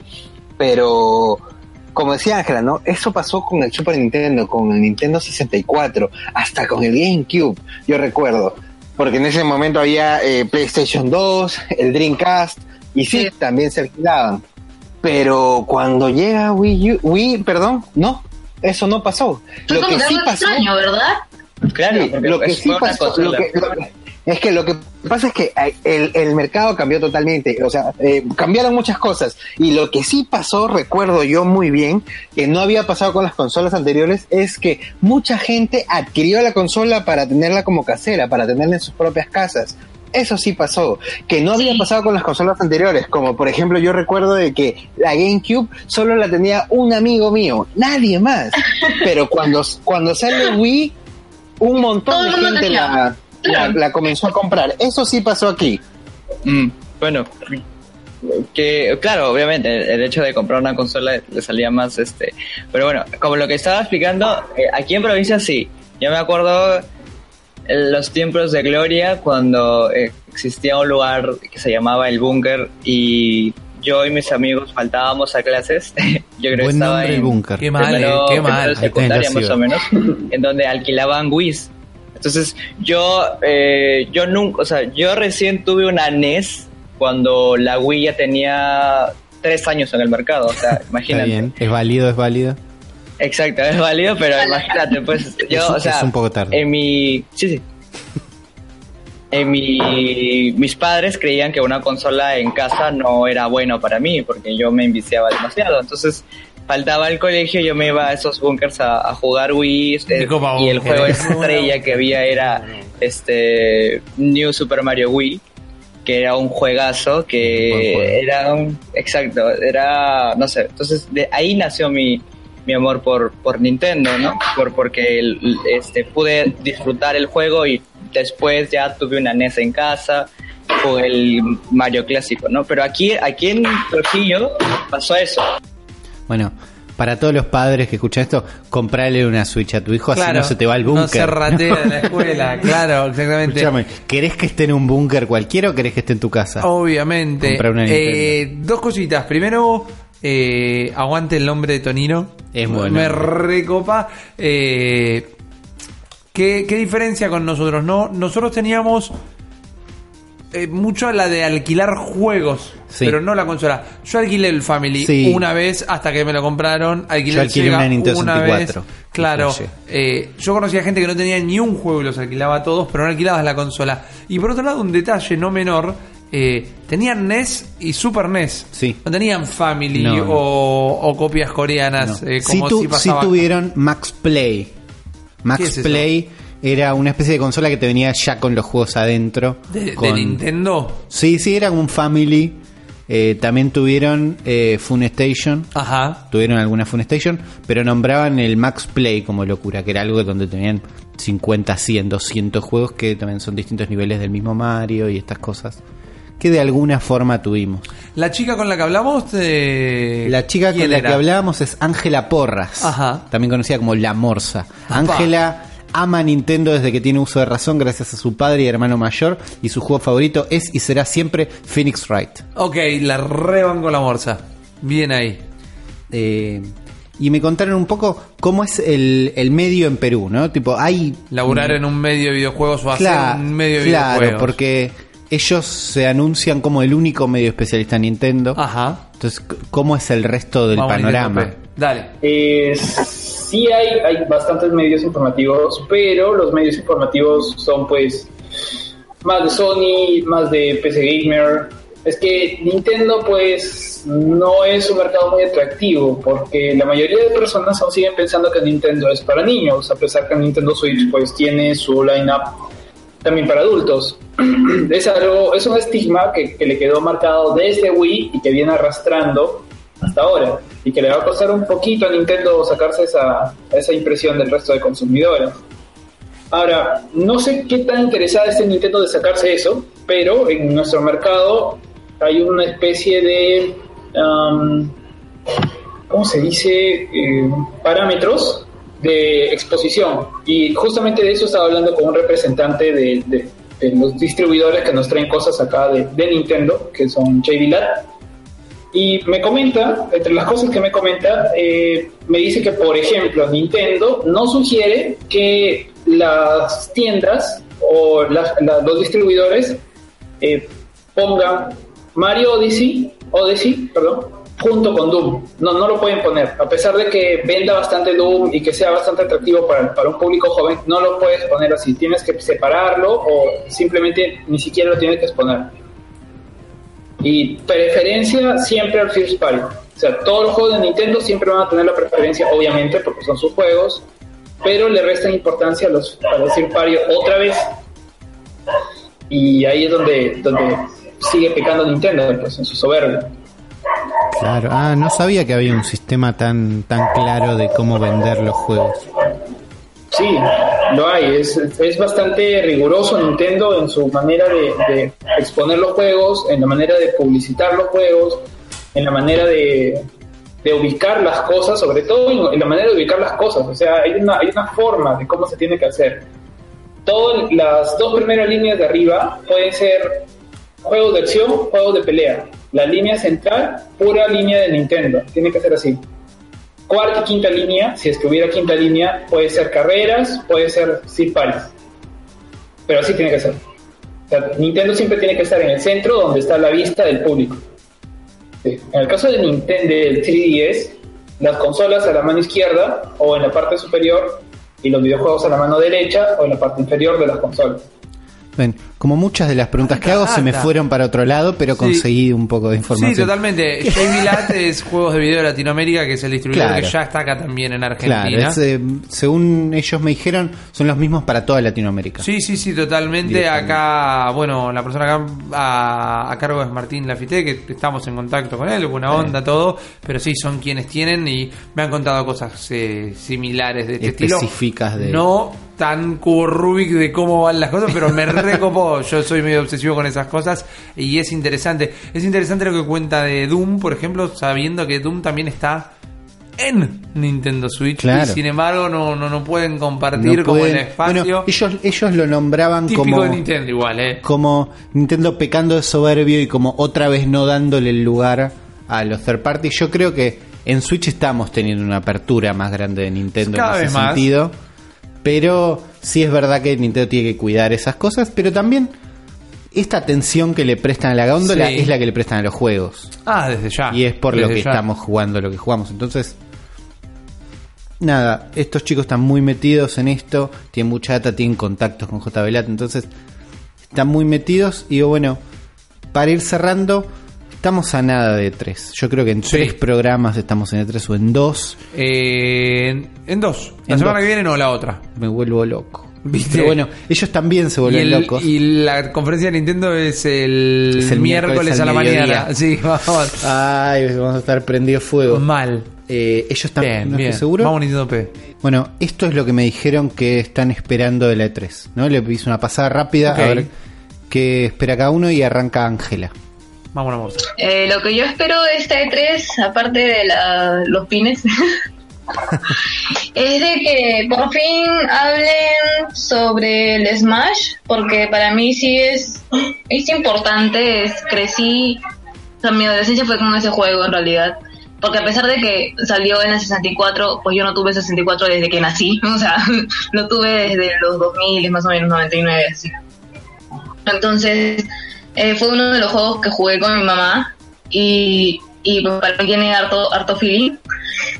Este, no tengo Switch, pero igual me incentiva para juntarme un plata y comprarme una Switch porque está muy cara.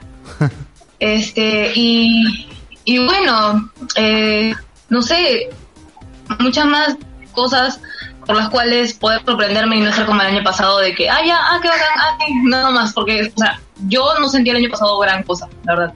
Aparte de, de la consola, pues, ¿no? De la consola. Bueno, para mí el año pasado estuvo buenísimo. Sí. Pero es verdad que E3 es un momento delicado donde confrontás Muchas expectativas. Confrontás tus expectativas con lo que termina pasando de verdad. Y si vos querías otra. Quizás Ángela quería el Pokémon ya y el anuncio de en algún momento vamos a tener un Pokémon Sí. y por ahí después te mostramos algo. No fue el anuncio más loco del mundo. Exactamente. Sí, es una verdad, mirándolo a la distancia. Una verdad. Es verdad que mirándolo a la distancia, ya sabía. Lo que presentaron ya sabíamos. Sí. No habíamos visto tanta profundidad Mario Odyssey, pero sabíamos que existía. Sí. Entonces, no, no estuvo lo que. Son exigentes los Son chicos en. Perú. Sí, sí. Y sobre todo Tonino, que Ah, es a el próximo. Lo que yo espero de este 3 es, eh, la verdad es que quiero que Nintendo sorprenda. O sea, si bien es cierto, como dice Ángela, ¿no? Eh, salió la, Wii, la Switch, pero sí, tiene buenos juegos, tiene buen catálogo, pero aún no, creo que no llega a todo su potencial. Lo que estoy esperando es, por ejemplo, las nuevas IPs, ¿no? Eh, lo nuevo de Pokémon, lo nuevo de Super Smash, eh, algún anuncio por ahí que, que, sorprenda, algo de Metroid, no sé, algo de Star Fox, algo que me pueda sorprender. Otra cosa también es de que eh, Nintendo ha venido eh, sacando cositas por ahí como una Switch 2.0, algo, algo sorprendente, de repente que la Switch llegue a, a los 4K, eh, un nuevo dock. O sea, necesito que, que. Nintendo me vuelva a sorprender. Necesito que... Estoy esperando eso, de verdad. A ver. Una sorpresa. Sí, no- nos acaban de volver locos con la Switch hace no tanto, me parece. Me parece como muy pronto para tener una Switch 2 o otra instancia de... Me imagino que sería peor que cuando la salió la PlayStation 4 Pro y todos los usuarios de PlayStation 4 miraron a Sony como, ¿qué me hiciste? Te acabo de dar plata y me estás cagando. Exacto, a eso, a eso es a lo que yo voy. ¿Sabes por lo que quiero que me sorprenda con ese aspecto? Es de que no sea, no sea una nueva consola como lo hizo PlayStation, sino que sea lo que tú ya tienes, lo mejoro.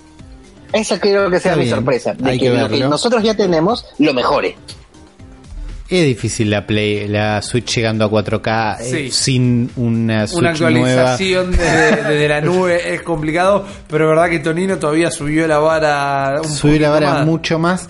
Eh, está esperando sorpresas como todos. No sé si es una persona fácil de sorprender a esta altura. Eso es otra cosa, claro, totalmente. Sí, todos esperamos la sorpresa, Sí. es una realidad. Todos. Que no creemos que vaya a pasar no significa que no nos gustaría lo mismo que él pide. Sí, todos queremos que explote Yo no me animo a pedirlo, pero él Claro. lo pidió por nosotros. Eh, bueno, y esto es lo que espera Carlos de Nintendo Perú. Bueno, lo que yo espero de, de 3 es muy probable que muestren es finalmente el famoso Pikmin 4 que viene anunciándose desde la mitad de la existencia de Wii U. Recuerdo que Miyamoto dijo que ya estaba en, en proceso, pero no iba a ser para Wii U. Es muy probable que lo muestren en este 3. Eh, por fin nos muestren al menos un teaser de lo que es Metroid Prime 4 porque el- el- lo que mostraron fue solamente el logo, ni siquiera se puede considerar un teaser, fue nada más eso. Bayonetta también, Bayonetta 3, un teaser al menos. Me parece que Bayonetta lo van a pasar hasta el 2019. Quizás Metroid también lo pasen hasta el próximo año, porque no va a poder competir contra Smash, a menos que lo lancen en agosto. Eso sería probable. Ah, Smash Bros. definitivamente en noviembre. Pokémon pues, muy probablemente en octubre, que son sus fechas de lanzamiento por lo general. Ah, de Pokémon solo espero que, que el, tema de, de que van a ir incluyendo Pokémon eh, tipo Pokémon Go, como existe, o sea, por, por región lo van a meter tiempo a tiempo, no sea en, en un lapso de, de, de uno o dos años, sino que sea una cosa de dos, tres meses. Porque en eso pecó Pokémon Go. O sea, pasó un año y recién metieron la segunda generación cuando ya la gente ya pues no, no quería saber nada casi de Pokémon Go. Se demoraron bastante. De ahí es, me gustaría ver un dock que re- mejore y potencie la consola, la de Nintendo Switch. Porque Sí, fantasean con el eh, con un dock mejor. Sí. No creo que pase pronto. Quizás me pregunto, Sí. eh, viendo la dificultad que tienen para conseguir una Switch, para Sí. comprarla por el precio, eh, lo que esperan es una versión como un Switch, eh, un dock diferente que la un poco más económico, tal Podría vez. ser, podría ser algo así. Eh, Pero bueno, sí, Pikmin 4 eh, hay chances. Dale. Es un misterio. Dale. Es un misterio válido. Yo necesito el Pikmin que me haga engancharme con los Pikmin. Yo No también. me pasó todavía, Yo estoy no- dispuesto. No Tenés jugué que ninguno. ponerte los ojos de Miyamoto. Sí, sí, seguramente, seguramente.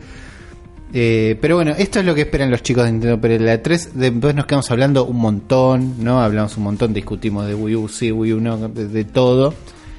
Y nada, si quieren saber más de estos pies de Sí. Wii U, eh, los pueden encontrar fácil. Ah, Pues en Facebook nos puedes encontrar como Nintendo Perú, así todo junto, sin tilde, Nintendo Perú. Somos el que tenemos el logo rojito, Nintendo PNP. Y en la web como nintendo.p. Nintendo.p, fácil, es una web común Claro. con un montón de noticias. Muchas gracias a ti, Ulises. Un abrazote para todos los chicos de la Zona Fantasma y sobre todo para el cerebro de la bestia. Buenísimo, abrazo para ustedes. Chau, chau. Esto le dice chao. Vamos los Cuídate. pibes. Cuídate. Cuídate. Vamos los pebis. Vamos Vamos los los pibes. Ahí va, me gusta. Bueno, buenos pibes. Buenos pibes, bueno, no, una experiencia diferente. Entiendo que quizás no haya sido una historia muy distinta a la nuestra, ¿no? Es una No, compañía es- que un día empezó a exportar la consola y algunas llegaron al país. pero me sorprende que hubo mucho más eh, oficial y Sí. norteamericano. Sí, Nah, sí. Claro, nosotros no es que. re- Bueno, sí teníamos mucho truchanga que venía de Brasil y Paraguay, pero. eh, en Paraguay había mucho truchanga que se quedaba en Paraguay, ya nos lo contaron.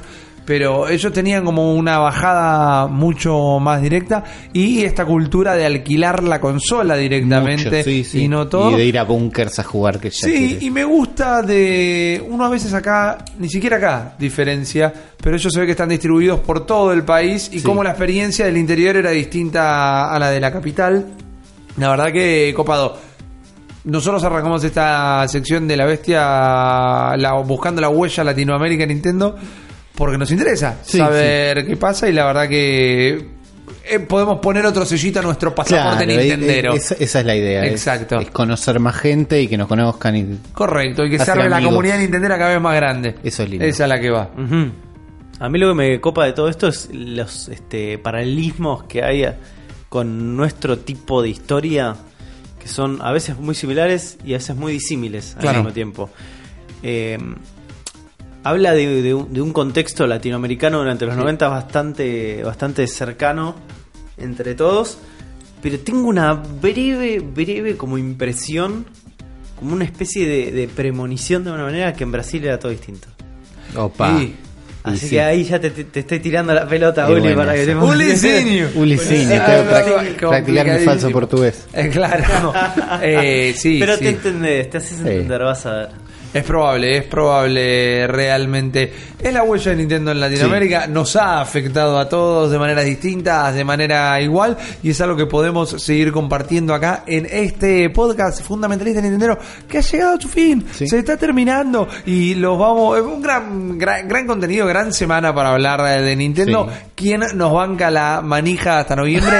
nadie, nadie. A mí A no ver, me la lo único que nadie. yo hubiera pedido de la 3, si vos me preguntabas lo mismo que a los pibes, es quiero que me muestre un trailer de Pokémon, que muestre gameplay y que salga este año. Claro. Ya está. Ahí Que está. No sé qué quiero ahora. ¿Qué puede llegar a pasar? No sé qué quiere. uh, dentro de No dos miércoles nada. vamos a tener un programa terrible. Pero este, el de ahora, se terminó. Y por ejemplo, se empieza a despedir Juan Ardones. Sí, me despido, no puedo más.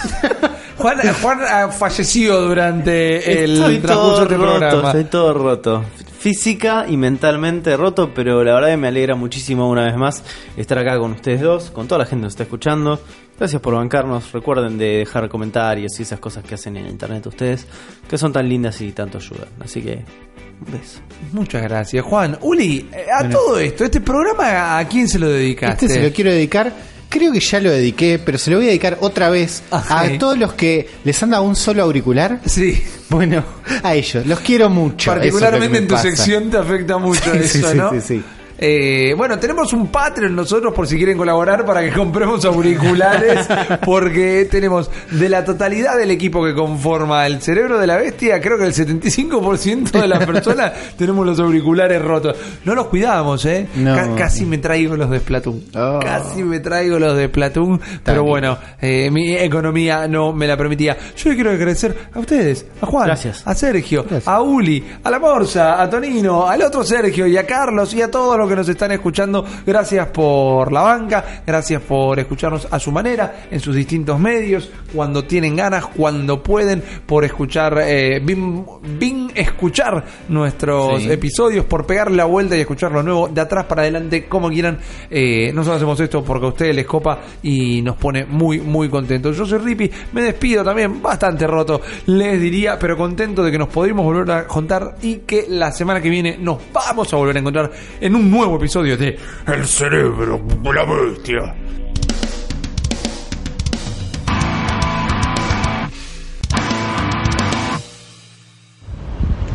La verdad que fue un episodio difícil de grabar, difícil de editar. Sabemos que tal vez no haya sido el mejor de los últimos 70 programas, así que por haber llegado hasta acá y habernos hecho la gamba, como siempre, un pequeño bonus track que esperamos sepan disfrutar a toda velocidad.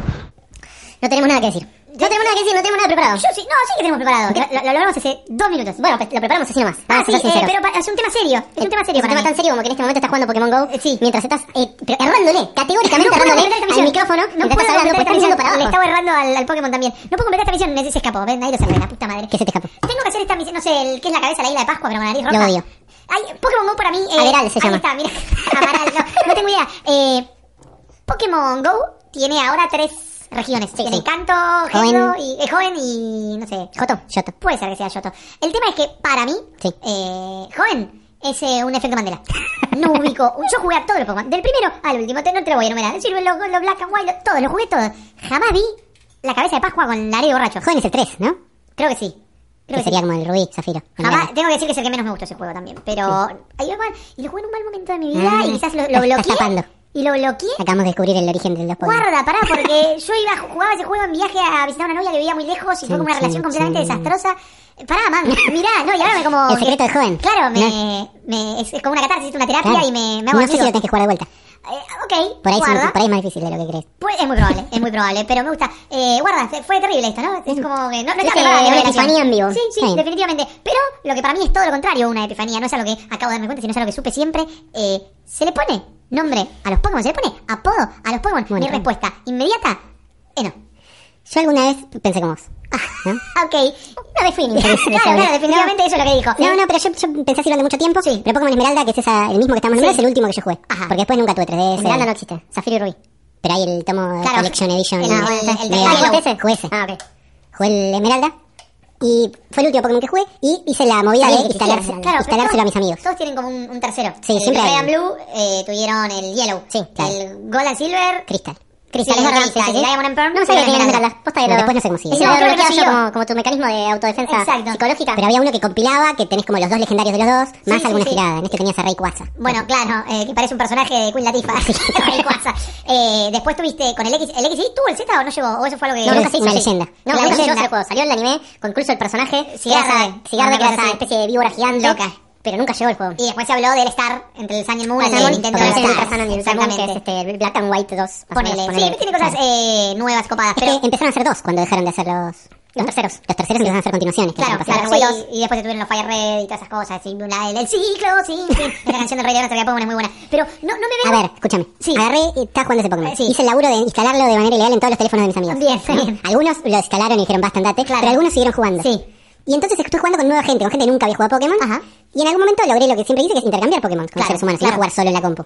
Y yo le pasé un Butterfree, creo, era muy Sí. al principio, le pasé un Butterfree a un amigo y él me pasó un perro de mierda, muy choto. Más choto que mi Butterfree, Sí. que era Butterfree es la Eh, tercera evolución, ¿no? Sí, sí. No me equivoco, es la Pa- ter- para mí es un gran Pokémon. Tiene eso, hipnosis, es tiene... bicho con poderes psíquicos. Sí, te y puede hacer es la tercera evolución de un Pokémon, entonces Sí. tiene un laurito encima. Sí, sí, sí. Él me pasó un perro de mierda. Pero su perro, sí. Pero se llamaba Pucci y era el nombre de su perro de la infancia. Y yo le di un Pokémon más genérico del mundo, Claro. era Butterfree. Sentiste que quedaste vos en desventaja. Y dije, no, se lo tengo que devolver. Como sentí que él me había dado algo mucho más valioso, Claro, tenía había apego emocional Y dije, pará, estuve toda la vida equivocado. Y en realidad tenía que quererlos. Claro. Y empecé a ponerle nombre a algunos. Entonces empezaba a ponerle nombre de el lugar donde los atrapaba, ¿no? Tenía un Pokémon llamado Banfield, que era muy bueno. ¿Qué, qué Pokémon era Banfield, no? Banfield era, ¿cuál era? ¿Era el Nidoran? Ok. ¿O era un- uno de esos? No me acuerdo. Era. mío era... Banfield es nombre. Cerraba, no, no, cerraba. No, se lo pongo un. Ten- Tenía un pero- Houdini que era mi Alakazam, que lo amaba. Ok, buen nombre Y para... tengo un- algunos no, la gran mayoría eran el nombre que venían. Sí. El starter no le cambié el nombre. No, no, el starter jamás. Jamás, jamás cambiar el nombre a Pikachu. Por ejemplo, o en cualquier RPG. Uy, ¿cómo se llama este personaje? El que dijo un chino que se llama, no lo que yo quiera. Claro, claro. No, no, no me voy a poner a cambiar bueno, el nombre. ya- Ya jugué en Final Fantasy donde el protagonista era Uli y no la pasé bien. Me arrepentí todo de las 80 horas. No, Pero bueno. no, no es lo mismo, Uli. No es lo mismo. No es lo mismo. No es lo mismo. Hay un gran, este, una gran grieta, de alguna manera, entre un Final Fantasy y un Pokémon. Sí. No es porque en Final Fantasy vos a tu party le pones nombres, porque hay historia marcada. Claro. Y todo esto. Acá vos sos el entrenador. Uli es el entrenador. Sí. Y el resto son tus Pokéamigos, ¿no? Y tu enemigo se llama Hijo de... Ponele. Pero los, los tenés que bautizar, no pueden estar ahí por la vida No, sin ¿cómo bautizar. le pones nombre a tus Yo le pongo nombre a mis Soy la persona que menos pensé en la vida que le le pongo nombre a Pokémon porque cuento lo siguiente. A ver, a ver. Le pongo mucho amor a mi rooster de Pokémon. Le pongo mucho cabeza, mucha cabeza a mi rooster de Pokémon. Lo voy armando mentalmente, incluso antes de que lo tenga, y los voy cambiando dependiendo de no solo el desafío en el que me encuentro, sino como cómo creo que va evolucionando el metagame, incluso cuando no llegue el Sí. metagame. Entonces, muchas veces lo que hago es que voy teniendo Pokémones que son Pokémones que sirven para un fin. Que significa que voy a llegar con este chaboncito hasta acá, y hasta acá me va a servir, y acá en adelante voy a agarrar el otro que sé que es el que me va a terminar ayudando para tal y tal situación. Que por general la gente hace un proceso de termino el juego, me meto en el metagame, y ahí empiezo a armarme el roster que me interesa. Yo lo voy armando de manera como un poco más orgánica, ¿no? Lo voy tratando de echar la historia, para que después el metagame no se me haga un embole. Entonces, en ese proceso, yo si no hago eso, me siento un sorete. ¿Entendés? Porque es como una postura media maquiavélica la mía de usar de palanca a estos Pokémones. Entonces, de alguna manera digo, voy a tratar de que estos tipos tengan una influencia en mí, tengan una, pueda llevarme algo a ellos y que no me siento un sorete en el proceso. De ser solamente, che, mira, te voy a hasta nivel 20 y nivel 20 vas a terminar en, la- en el banco de Pokémon y no te voy a sacar nunca más. No, entonces digo, macho, vos me ayudaste acá, hasta acá, me trajiste este camino, vos sos importante para mí, te voy a dar un nombre. Y por eso te llamás... Caquita.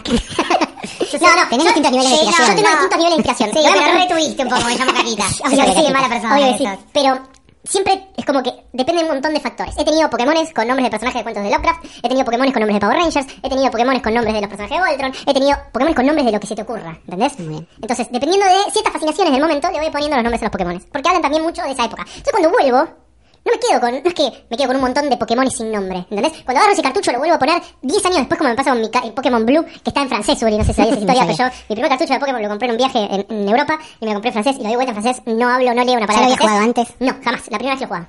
Increíble, increíble, increíble. ¿Sabes lo que voy a descifrar para que, que, que uy, era así y no equivocarme?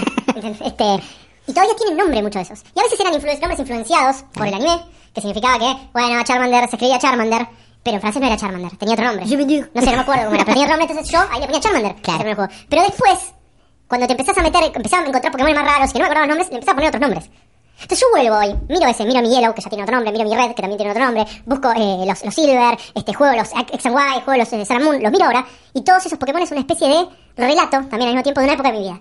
Y me voy a olvidar de los 25 Pikachu que tengo, ¿entendés? Pero Rubencito no me olvido. ¿Vos sabés lo que pasa con Rubencito? Yo te voy a explicar lo que pasa con. Rubencito. Vos, eh, como lo decía Uli, por cambiar Pokémon con gente es una gran cosa. No sé de dónde están escuchando este nuevo episodio del Cerebro de la Bestia en este momento, pero acá en Argentina, cambiar un Pokémon, cable link, pero ni de pedo. Sobre Sí, todo porque, sobre todo porque, la- no, primero, y después, nosotros compramos un momento cuando vivíamos juntos un cable link y no funcionó jamás. Eh, pero además digo, claro, primero lo más probable es que hayas simulado tus primeros Pokémon, nadie tenía un cable link, en Avellaneda no, en Avellaneda no había dos Game Boys, no es que yo no conocía a nadie. Eh, entonces, cuando, lo, cuando empezó a existir la conectividad online en los Pokémon y podías cambiar un Pokémon con cualquier persona del mundo, era una locura, era divertidísimo, a mí me encanta, es una actividad que me gusta mucho. De repente, vos elegiste tu starter y como sos fiel a, a Bulbasaur, elegiste a Bulbasaur, pero querés tener un Squirtle. Sí, siempre. Y, lo- y sabés que ahora que lo puedes pedir y te lo mandan, no es que es inconseguible en el juego. Entonces vos lo pedís a Squirtle, ¿no? Conseguís uno que decide canjeártelo y llega y el hijo de puta se llama Rubencito y no te sirve, no te sirve, no lo puedo usar, no lo puedo poner en mi Pokédex. Boludo, pero- No, pero- es- pero- pero de otro, Pero viene el NPC, historia. el NPC que te puede cambiar los, este, los nombres, man. No, bueno, sí, ya sé, ya sé, pero así como me llega, no, no lo puedo recibir, no me mandaron tiene Squirtle. Esto eso. no es un Squirtle. No ¿Y pero cuál es la historia? Que alguien lo quiso mucho hasta que lo abandonó. Sí, Lo el pobre abandonó- Pokémon. Claro, no lo puso ni siquiera, dijo, después te voy a buscar. Lo, entregó, lo ató a una Pokébola y lo dejó en el medio de la ruta. Entonces no puedo, ¿viste? No puedo. Además, Arceus no creó a todos los Pokémon y no le puso Psyduck a Psyduck y no le puso Spinarak a Spinarak para que después venga Juan Ardón y le diga a Rubencito a... ¿Cómo le decís a tus gatos? Por el Gato nombre 1, que gato 2, le gato puse. 3. Se Bueno, acabó, se, bueno, acabó, gato. se acabó toda la discusión, amigo. No, no es un Se Pokémon. acabó toda la discusión. No es un Pokémon. Se acabó toda la discusión. ¿Vos las querés a tus gatos? Sí, claro que lo quiero. Entonces, no, entonces lo que estás diciendo ahora es que vos no querés a tus Pokémon. vos no querés a No, tus No es tenés ningún tipo de conexión emocional. Está bien, man. Pero, yo no te estoy. No te ¿qué voy a, no te voy a juzgar. No, pero no, no, no. No lo voy a juzgar en ningún momento. Lo único que decir que es un psicópata. Que tiene una persona que no puede tener contacto emocional con los Pokémon a los cuales los llevan durante no sé cuántas horas hacia una victoria y no te puedes conectar emocionalmente con ellos para darle lo mínimo que te piden. Lo mínimo que te están pidiendo Pokémon es que los nombres. Y vos no sos capaz de hacer esto, sos un psicópata. Decime, ¿qué Pokémon era? Rubencito, sí, era un Gyarados. Un Gyarados. Y, bueno, complicado para el ejemplo. ¿Cómo hace Gyarados cuando habla? Hace. Sí, claro. Justo no, no es que quiera dice quiera dos, quiera dos. Pero, ¿cómo hace Pikachu? Pica, pica. ¿Cómo hace Charmander? Hace char, char. Si vos a tu Pokémon le pones Rubéncito, no dice Rubén, Rubén. Equivocado. ¿Cómo hacía Pikachu en el primer Pokémon? El ruido de Pikachu. No, bueno, pero. Se acabó. ¿Qué significa eso? Que a nivel. A nivel, a nivel lore. Ulises está sacado hoy. Viene sacado afuera. Escucha, a nivel lore. Sí. Pikachu. Bulbasaur. Charmander. Es- son nombres que son una convención. No, señor. Una convención institucionalizada por los seres humanos. Desde Los Pokémon. mismos Pokémon no se llaman. Che, Pikachu, vení para acá, guacho. Vení, traeme la guita que me debes. Desde no dice porque Bulbasaur fue y le compró XY. paloma a Pikachu y no le devolvió la guita. No, no se tratan así. Desde Pokémon XY, y no. Desde, desde Pokémon X y Pikachu dice Pikachu. Bueno, pero eso, eso se implementó casi. ¿Cuántas eran? 6, 7 generaciones No me importa, en la actualidad, lo- en la actualidad, le robas la identidad a tu Pokémon poniéndole Rubéncito. ¿Se lo robas? Le robás. Mirá lo bajo que tenés que caer. Mirá los recursos que tenés que tener. Estás hablando de apropiación cultural en ese momento. peor. En ese momento, cuando esa criatura viene hacia vos y te dice, che, humano, vos y yo somos mejores amigos. ¿Entendés? Vos y yo nos vamos a, nos vamos a volver grandes. Te voy a acompañar en todo este, en todo este trayecto, en esta aventura que vamos a compartir Sí. juntos. ¿Vos te crees que ese Pokémon le va a decir, no, no me des un nombre, no me des un nombre, no me clasifiques? Yo no, una pregunta. quiere- él quiere, él sabe lo que quiere él. Quiere ser tu igual. Escuchame una cosa. Quiere ser tu igual. Y vos lo que estás poniendo No, son barreras. No, barreras constantes. Usted, usted es un anti-Pokémon. Escuchame una cosa. Usted es un claramente ¿Vos anti-Pokémon. considerás que Ulises es tu amigo? Yo considero que Ulises es un Eh, ¿Vos considerás que Ulises es tu igual? Yo considero que Ulises es mi igual, es mejor que yo. ¿Y vos para tu amigo Ulises, lo cagaste a piña y después le metiste una pelota? Si pudiera lo haría. Así Si que no pudiera- me venga con si pudiera lo haría. Si Te- pudiera lo te haría. Vos sos un butterfly, sos una mariposa y yo te cagué a piña con un chido digo que es una piedra con mano y después soy tu amigo. Claramente, Ahora me claramente tú haces otra ¿Te das cuenta, no? Habría hace sí, dos sí. épocas todo esto. Claramente estamos viendo un psicópata. No, no, discúlpame. Tratando de justificar Pero- su línea de pensamiento. Juan está hablando mal de Rip y mirándome a mí miedo. Toma un lugar o plantea el tuyo. Nombre a Pokémon, ¿sí o no? Sí, 100%. Juan, a una persona que Escúchame. pone Rubencito No hay nada, no hay nada más gracioso que que se llame Rubencito. ¿vale? No puedo, no puedo. Me da urticaria, yo estoy en contra del nombre de los Pokémon. ¿Dónde se paran ustedes en esta, la verdadera grieta del cerebro de la bestia? Eh, cerebro de la muerte. eh. Eh, el, el hemisferio izquierdo y el hemisferio derecho del cerebro de la bestia se divide en la gente que le pone nombre a los Pokémon, claramente ese es el hemisferio derecho, y en la gente que no le pone nombre a sus Pokémon en el hemisferio izquierdo. ¿Sabes cuál es el mejor nombre que le puse un Pokémon y nunca lo pude poner? No, para cómo lo pusiste, nunca lo Nunca le pondría poner. un Pokémon. No, no, no, que se lo puse, pero se tuve que poner resumido. Ah. Ah, ok. ¿Cómo? Se los cuento cuando cortemos la transmisión. Ok, fantástico, porque esto es el comienzo de un nuevo episodio. Buenas a todos, ¿cómo están? Arrancó el capítulo número 70 del cerebro de la bestia y no estoy solo en el mismo, estoy con dos personas de dudosa reputación ahora que me enteré que le ponen eh, nombre a sus Pokémon y una de ellas es el señor Juan Ardone. Hola Juan. Hola, me estoy comiendo una patita. No es una papita, es una papita. Pero es casi una patita. Ok, Está bien. Porque es, es- es la textura, qué sé yo. Bien, eh, ¿Estás seguro? va a ser un programa difícil este. Ok, ok. Empezamos muy tarde. Y, pero me siento muy cómodo. La verdad, igual me siento un poco raro, ¿no? Compartiendo una mesa con una persona que no pone nombre de los Pokémon. Y está como... No sé, es como sentarse, sentarse en una mesa con un tipo que abiertamente dice, y ¿sabes qué? A mí, a mí no me gusta este el helado. Y bueno. Acabo de ver a tu cerebro recorrer un montón de posibilidades para hacer el ejemplo. Fui la menos ofensiva. En, tiempo real, lo acabo de viste, ver. porque fue como pasé por este eh, ideologías Sí, de extrema no, derecha, sexualidades. pasé sexualidades, pasé a situaciones hiper escatológicas, terminé con el helado porque dije, no, no hay forma que redondee esto de una manera que no ofenda a nadie, entonces redondeé No sé con si en el audio se nota, pero en tu rostro rapidísimo. Totalmente. Pero bueno, esa es eh, la computadora llena de teraflops del señor Juan Ardone. Pero también tenemos otra tecnología aquí, que es el señor Ulises Arias. ¿Qué haces, Uli? ¿Qué tal, Rippy? ¿Cómo estás? Fantástico. Muy cansado. Muy cansado. Muy cansado. Estás algo que yo pensé que no iba a ver en mi vida, es un Ulises de más o menos mal humor. Claro, hay un, hay un límite que cruzás, ¿no? Yo- mi superpoder, como les decía fuera de aire, es mantener la calma en tiempos de crisis. Sí. Bueno, ya lo gasté hoy. Claro. Entonces estamos en esa. Me intriga mucho si el Sergio González le pone nombre a los Pokémon. Ajá. Mucho. Ajá. Lo llamaría en este Me re... Me te, te saca cagando. Llámalo, ¿eh? Ya lo llamo. Llámalo. Lo. Esto, es- esto se resuelve No nada. Eh, para mí, eh, Sergio González no le pone nombre a los No le Pokémon. pone nombre a No, no le pone nombre a los Pokémon. Yo creo que está muy, Muy voy a mandar un en este momento. muy de mi lado. Va a estar Sergio. Sergio, este audio es para vos si lo estás escuchando. A ver una cosita. Yo sé que vos no tenés mucha experiencia en el tema, es algo por ahí te toca medio de rebote, lo habrás, lo habrás pasado en algún momento con un, con un celular, algún emulador, medio loco. Pero lo que no estamos hablando y el tema de discusión en este momento es si se le pone nombre o no a los Pokémon y queremos saber cuál es tu posición sobre el asunto. Sabemos cómo son la cuarta pata de la Trifuerza. Acá claramente los, los hombres de bien, los hombres con buenos principios, con valores, eh, le ponen los nombres a los Pokémon, mientras que los psicópatas, la gente que está siempre ahí, al borde de la sociedad, buscando cómo chicanearla, ¿no? No le ponen nombre a los Pokémon y directamente dicen, vos sos un Pikachu más, no me interesás, te voy a mandar al trade y que le toque a cualquiera, ¿no? Mercenarios, mercenarios de la vida. Eh, ¿De qué lado estás vos? Para nada, viste, no la cargué de intencionalidad la pregunta, viste como... Además va a ver que dura 5 minutos el audio y no lo va a responder. Uy, yo no parada, Bueno, esto es la Bestia, un nuevo episodio. Uli, estás bien entonces, ¿no? Estoy bien. Atendele desde semanas. Ahora... Ahí bajo. Ahí baja Bully. Ahí está. Mientras Muy bien. tanto, ¿qué- Para, qué para, para. Eh, mientras tanto, para que, que corte la, la grabación. No, y no, todo. no, que querés hacer el cerebro bestia con una empanada en la boca. No llegamos. No, te- no, no llegamos, ahí no llegamos. Pónganse cómodos, gente. Esto va a ser un viaje agitado. No se quiten los cinturones de seguridad si no se prende el cartelito. Y bienvenidos a un nuevo episodio de El Cerebro Número Bestia.